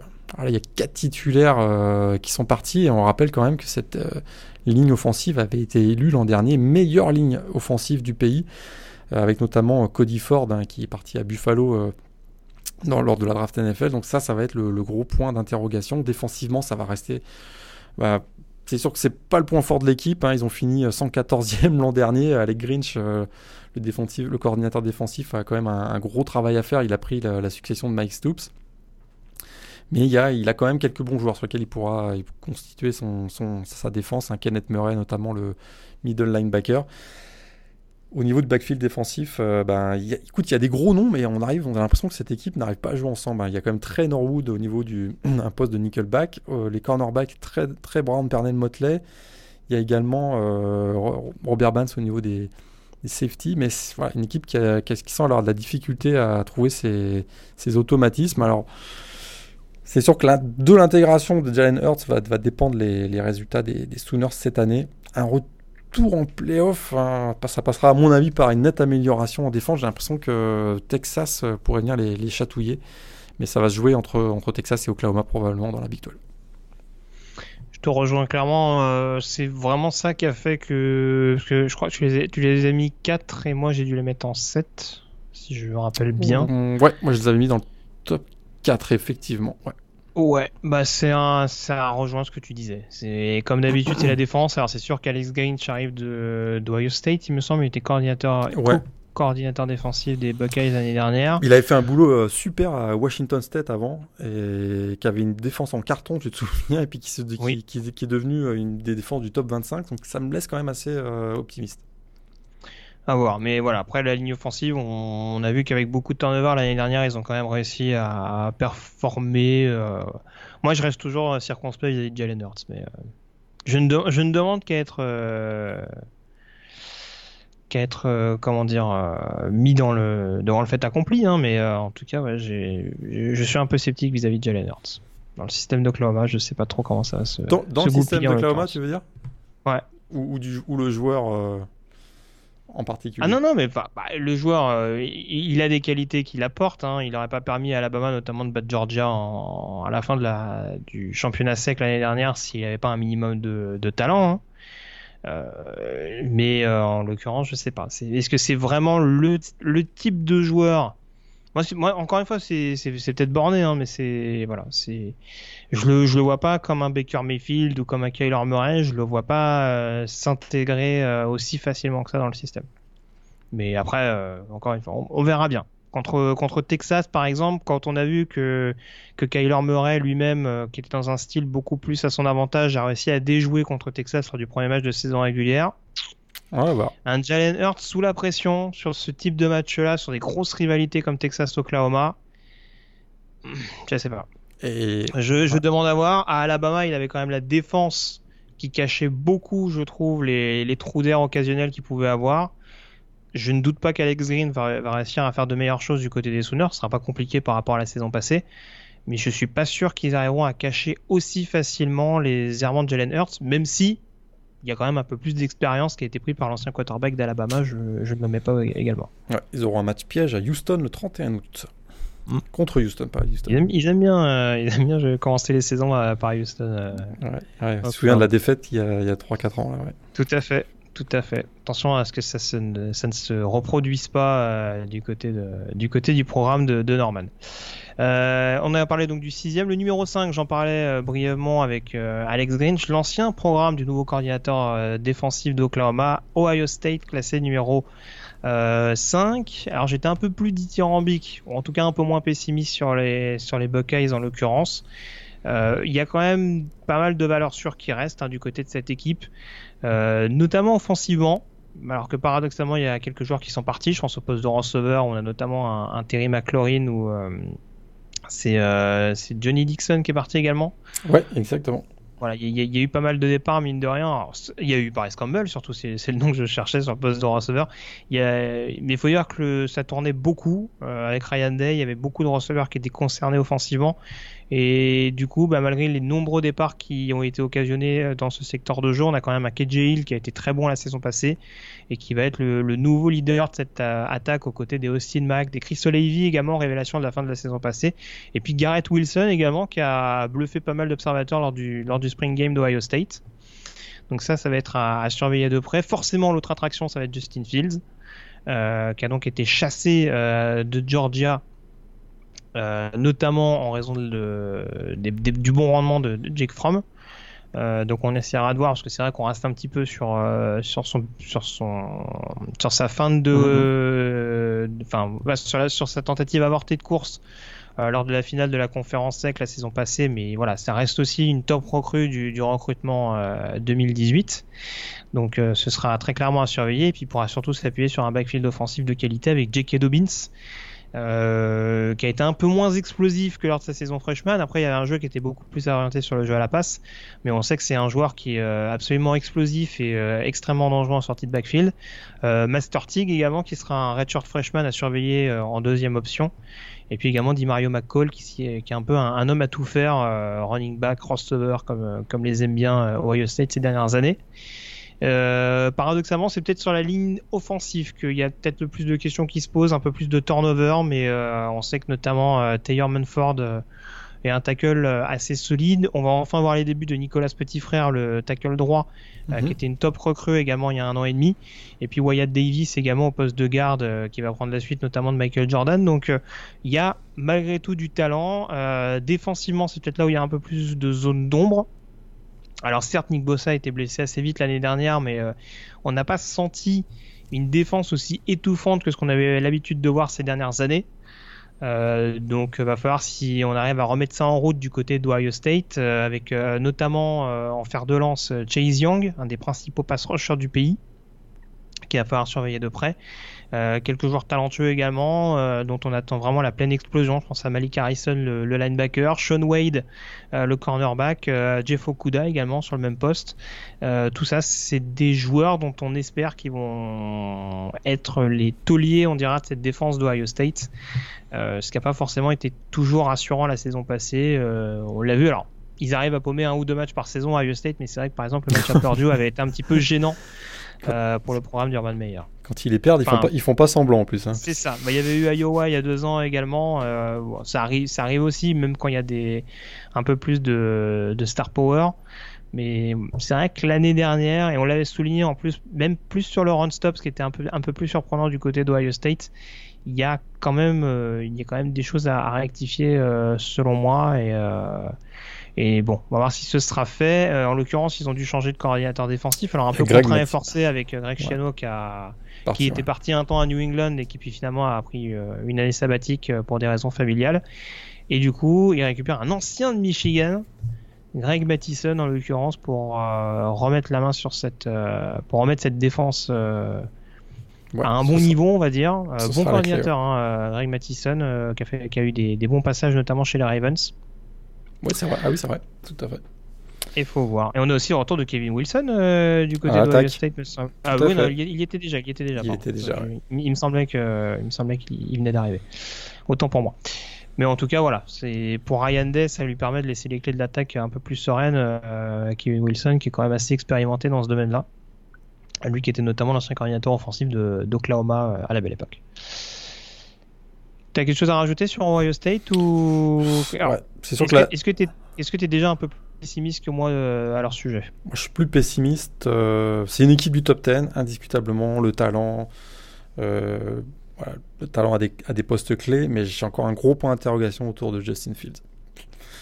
Mm. Je suis, euh, je suis pas, pas, pas convaincu encore de qu'il va être capable de faire aussi bien que bah, qu'il fasse aussi bien que Dwayne Haskins, ça va être difficile, mais qu'il puisse faire tourner l'attaque. Sûr qu'au sol, ça va être euh, entre lui et J.K. Dobbins, ça va, ça va être euh, assez monstrueux. Mais dès qu'ils vont tomber contre des équipes avec des grosses défenses euh, au sol, notamment Michigan d'ailleurs, ça va être intéressant puisqu'ils vont jouer à Michigan cette année. Est-ce qu'il va réussir à, à garder son, son niveau de jeu? J'ai encore un petit doute. Très bien. Bah, écoute, je te laisse enchaîner sur le Ah. numéro 4. Dans le top 4, alors 8 titulaires de retour des deux côtés du ballon, une nouvelle promo de recrues dans le top 5. Hein, les attentes vont être super élevées du côté de LSU cette année. Euh, c'est sûr que l'année dernière, ça, a- ouvert l'appétit. hein. Ils ont fini à 10-3 et un beau succès face à UCF au Fiesta Bowl. Alors, est-ce qu'ils ont quand même le- les armes pour rivaliser avec Alabama dans la SEC? Euh, ben, Un peu comme tous les ans, je dirais, le défi pour Ed Orgeron, ça va être donner vie à l'attaque aérienne. hein. C'est vrai que ben, un vrai challenge que même son prédécesseur Les Miles n'avait jamais parvenu à attaquer finalement. Alors pour y arriver, il a, débauché hein, le coach du passing game des Saints, Joe Brady. Euh, et lui, il a grandi, Joe Brady, il a grandi en entourage de Joe Moret du côté de Penn State. Alors ça veut dire quoi? Ça veut dire qu'on va découvrir l'attaque Run Pass Option à LSU, la fameuse RPO. Alors ça tombe quand même bien parce que Joe Burrow a grandi euh, finalement dans ce style de jeu quand il était au lycée. Et lui qui a connu des débuts un peu difficiles avec euh, les Tigers, ça a beaucoup beaucoup mieux fini. Finalement, il a flirté avec les 3 milliards, il fait 16 TD. Et euh, il a commencé même à développer certains automatismes avec Justin Jefferson. Il y a aussi Stephen Sullivan et Jamar Chase qui sont de retour. Euh, au niveau de l'attaque, on sait que ça va aussi. Il y aura donc la RPO probablement, mais il y aura quand même une attaque au sol qui risque d'être assez euh, violente, encore une fois. Et, et on va découvrir le trou freshman 5 étoiles, John Emery. Et ça, on a quand même hâte parce que c'est un joueur assez phénoménal. Deuxième running back national en 2019. Mais ce qui pourrait absolument tout changer du côté des LSU, c'est cette défense. hein. Pour moi, c'est la meilleure défense du pays cette année. Euh, un Ouais. fr- un, fr- un front 3 euh, absolument euh, dément avec Rashard Lawrence donc en- au poste de defensive end qui, qui revient après une opération du genou à l'intersaison. Mais il y a également Glenn Logan, il y a Braden Feoko aussi au poste de, de defensive end. Au poste de, de nose tackle, on aura très probablement Siaki Ika qui arrive donc de donc un joueur qui est recruté de l'Utah. Probablement le meilleur backfield défensif. Hein, c'est vrai qu'ils ont perdu Grady Williams au poste de cornerback, mais c'est costaud derrière. Le gros frappeur, Grand Delpi, peut-être le meilleur défenseur du pays.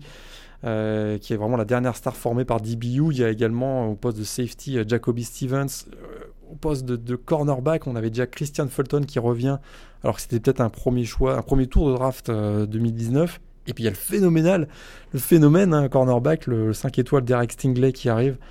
Vraiment, c'est costaud. Ils ont perdu Devin White sur le second rideau, mais il y a quand même aussi le retour de blessure de Calavon Chason, l'éclosion, on a vu en, milieu de saison dernière de Michael Divinity. Il y a toujours euh, Jacob Phillips qui est également le meilleur placard de l'équipe qui est de retour. Enfin, vraiment, c'est très, très, très costaud. Et euh, peut-être qu'on va voir LSU en playoff cette année. On ne sait jamais. C'est vrai que. Bah, il y a un déplacement à Bama quand même qui va être. Il y a, y a ce que dire. Il y a un dépassement à Bama, puis euh, il y a une autre équipe de la SEC qui pourrait venir les embêter aussi. tu vas nous en parler. Oui, bah écoute, si tu veux, on va en parler tout de suite parce que globalement, je te rejoins. Hein, du côté des LSU, c'est sûr que ça va être grosse, grosse défense euh, cette année, comme toujours, euh, avec notamment un, un Dev qui a énormément de possibilités euh, à sa disposition. Le numéro 3, en effet, c'est Georgia. Paradoxalement, c'est un peu moins rassurant du coup qu'LSU parce que les dernières heures ont été un petit peu compliquées. on a notamment eu le départ précipité de Jeremiah Holoman. Euh, qui était censé devenir le receveur numéro 1 avec notamment le, le départ vers la NFL de Riley Ridley. Et du coup, on se retrouve avec une escouade de receveurs un petit peu euh, déplumée. Enfin, je parlais de Riley Ridley, il y a aussi Michael Hardman, bien entendu, qui est parti. Mais on se retrouve avec une escouade de receveurs un petit peu euh, déplumée, avec notamment Demetris Robertson, l'ancien, l'ancienne recrue 5 étoiles passé par California, euh, pour qui ça a été également un petit peu houleux en coulisses d'ailleurs du côté des Golden Bears. Donc il euh, n'y a pas de quoi être hyper rassuré du côté de Georgia dans ce secteur de jeu là en tout cas. Euh, sachant qu'ils ont également perdu le Tiden Isaac Nota. Alors Charlie Warner c'est un Tiden assez besogneux. Après est-ce qu'il apportera un peu plus de garantie sur le, sur le jeu aérien? Ça c'est à voir. Après, Jake Fromm a été quand même plus que solide depuis son arrivée sur le campus d'Athènes.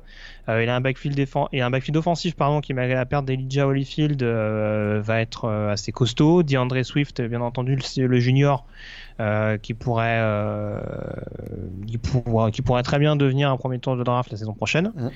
Brian, Brian Arian également voilà qui est, qui est un peu le, le comment dire le, le poète le poète du backfield offensif euh, qui va au charbon. James Cook également, le, frère de Dalvin qui sera là.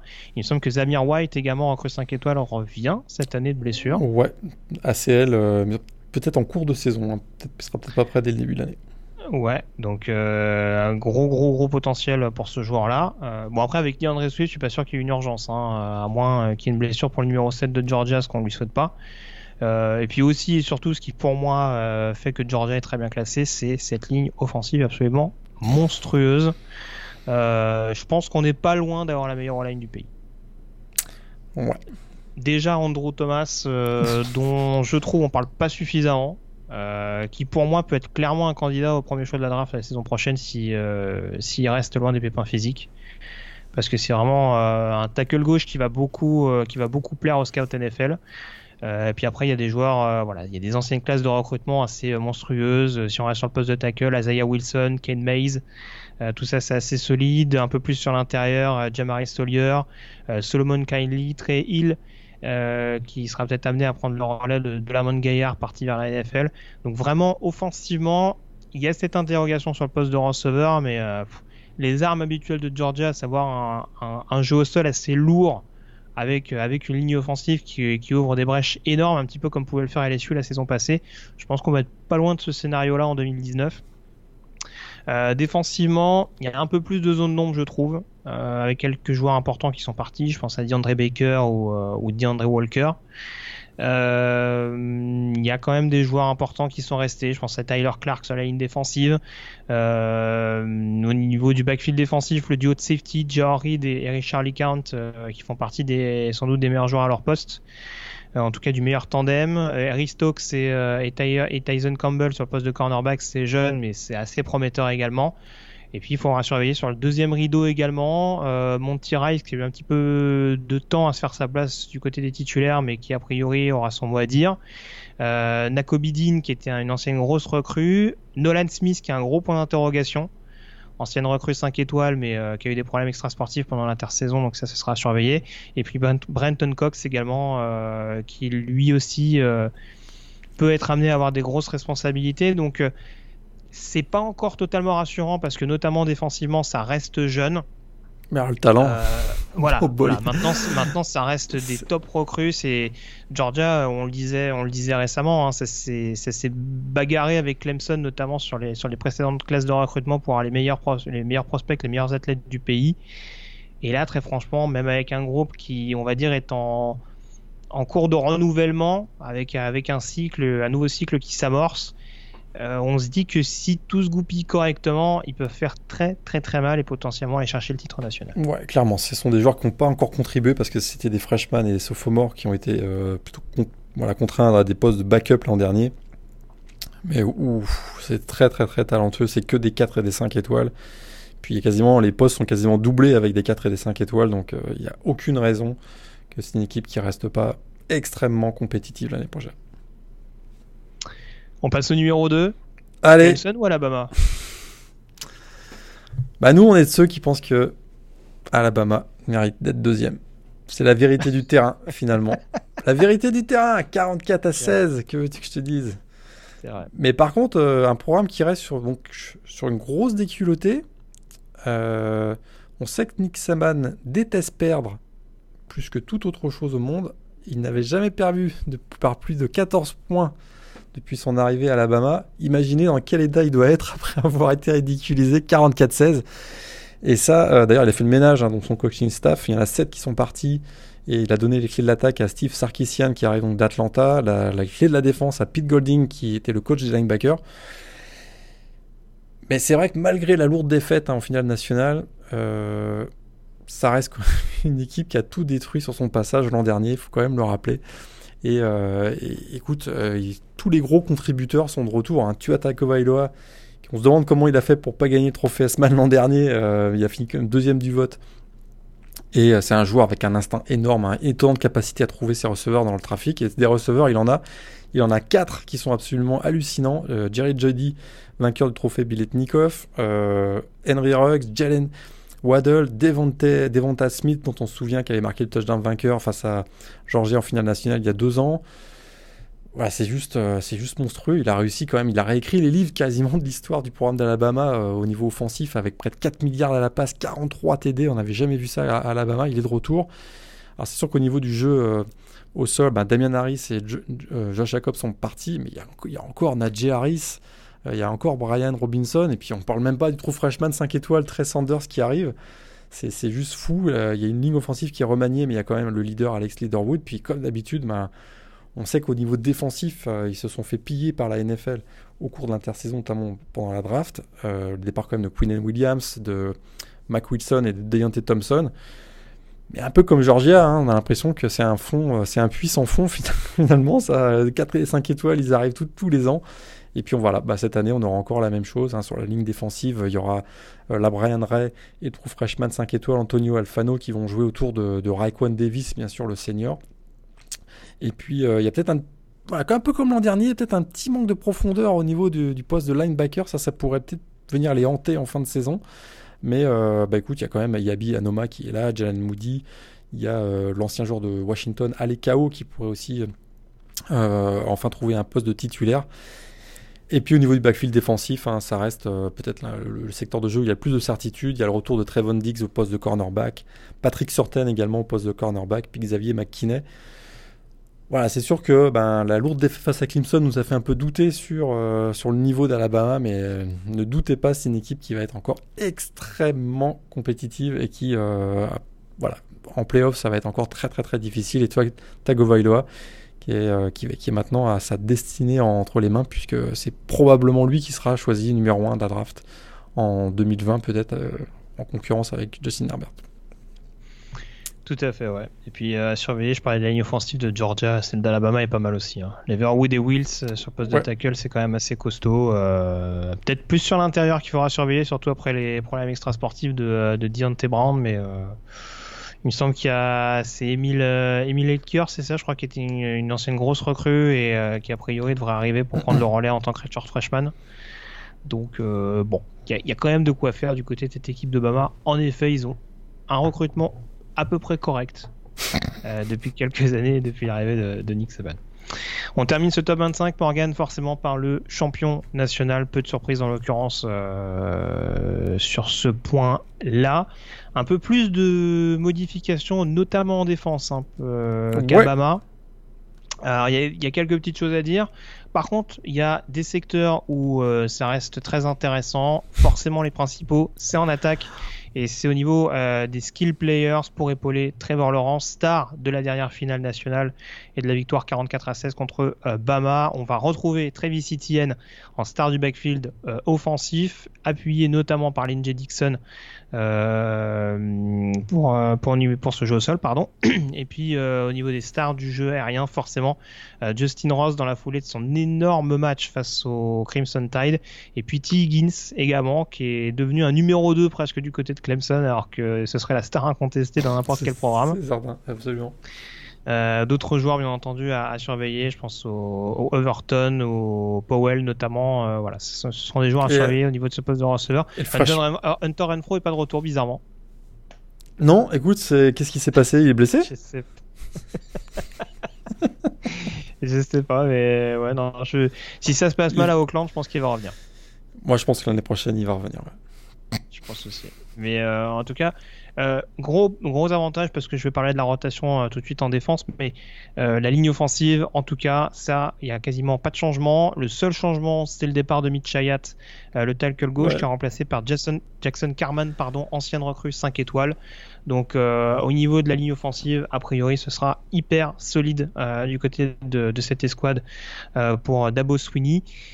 Défensivement, on va y venir tout de suite. Il y a eu beaucoup de départs, notamment l'extraordinaire ligne défensive des Tigers euh, de la saison passée. Euh, les Ferrell, Bryant, Wilkins et Lawrence, les quatre sont partis.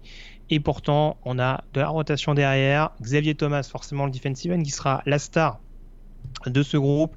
Euh, Niles Pinkney a montré de bonnes choses en fin de saison dernière lors de la suspension de Dexter Lawrence, Justin Foster, Xavier Kelly, Tyler Davis. Il y a beaucoup de joueurs capables de prendre la suite du côté de ce premier rideau de Clemson.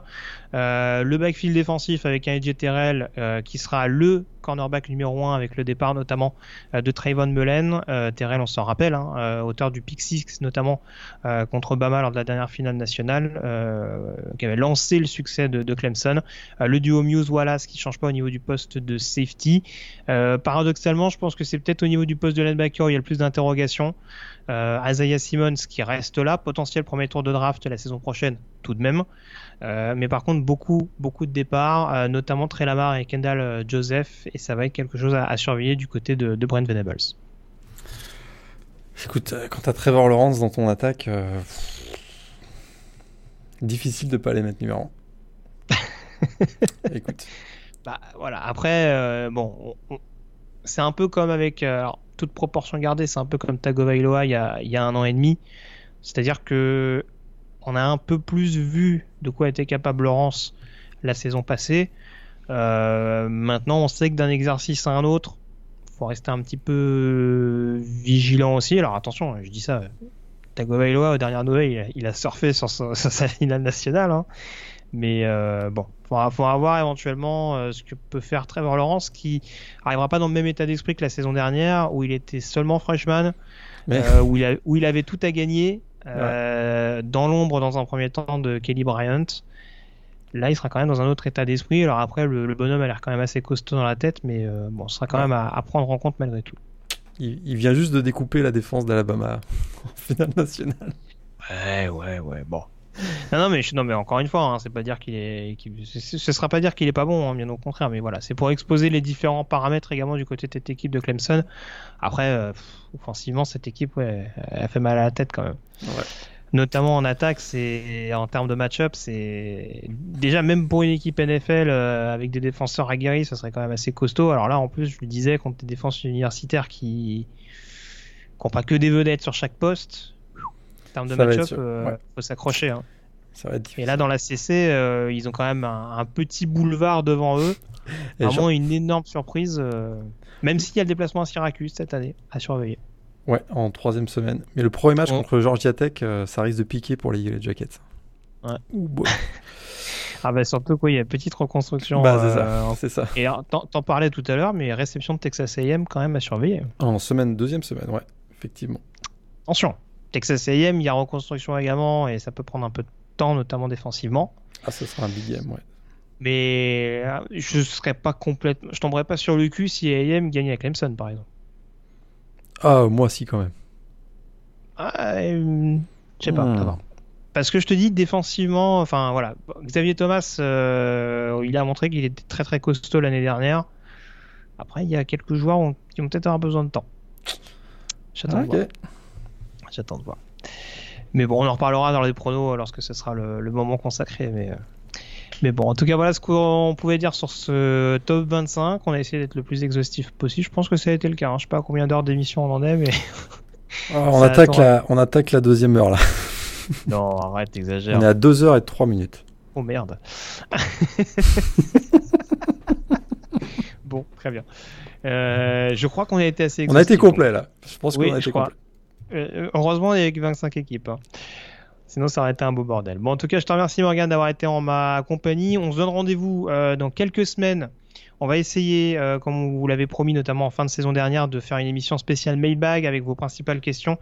Euh, si vous en avez d'autres, à tout hasard, n'hésitez pas. Ouais, continuez, Une qui absolument. attirait l'attention de Morgan. Euh, vous pouvez passer par les pages Facebook et Twitter de The Blue Pennant euh, ou encore par euh, le, la section commentaires de l'article euh, qui vous relaye le podcast donc de l'émission. C'est compliqué comme phrase.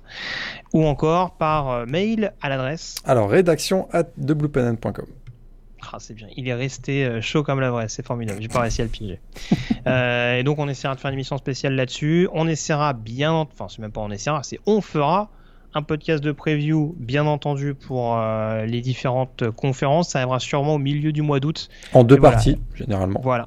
Exactement. Trois conférences euh, pour le premier podcast, deux conférences plus le groupe of five et les indépendants dans un dernier podcast. Euh, et voilà, comme chaque saison, on vous briefera tout ça. Euh, les équipes à suivre en priorité, euh, vous avez quelques petits faisceaux d'indices dans cette émission. Et également bien entendu les chaises chaudes. Et ça je sais que vous l'attendez avec impatience. Est-ce que Trailton en fera partie? Qui seront les autres Euh, Suspense. et j'avoue qu'il y a des conférences où je suis quand même un peu gradé la tête. hein. Mais euh, on verra bien. Euh, en tout cas, on se donne rendez-vous d'ici le mois d'août. Vous l'avez compris, euh, la euh, saison NCA reprend petit à petit. La pré-saison commence à battre son plein. Et on se retrouvera très prochainement donc pour débriefer euh, tout ça. Merci encore Morgane. Et puis on se dit à très bientôt. Salut à tous. Ciao. Salut à tous, ciao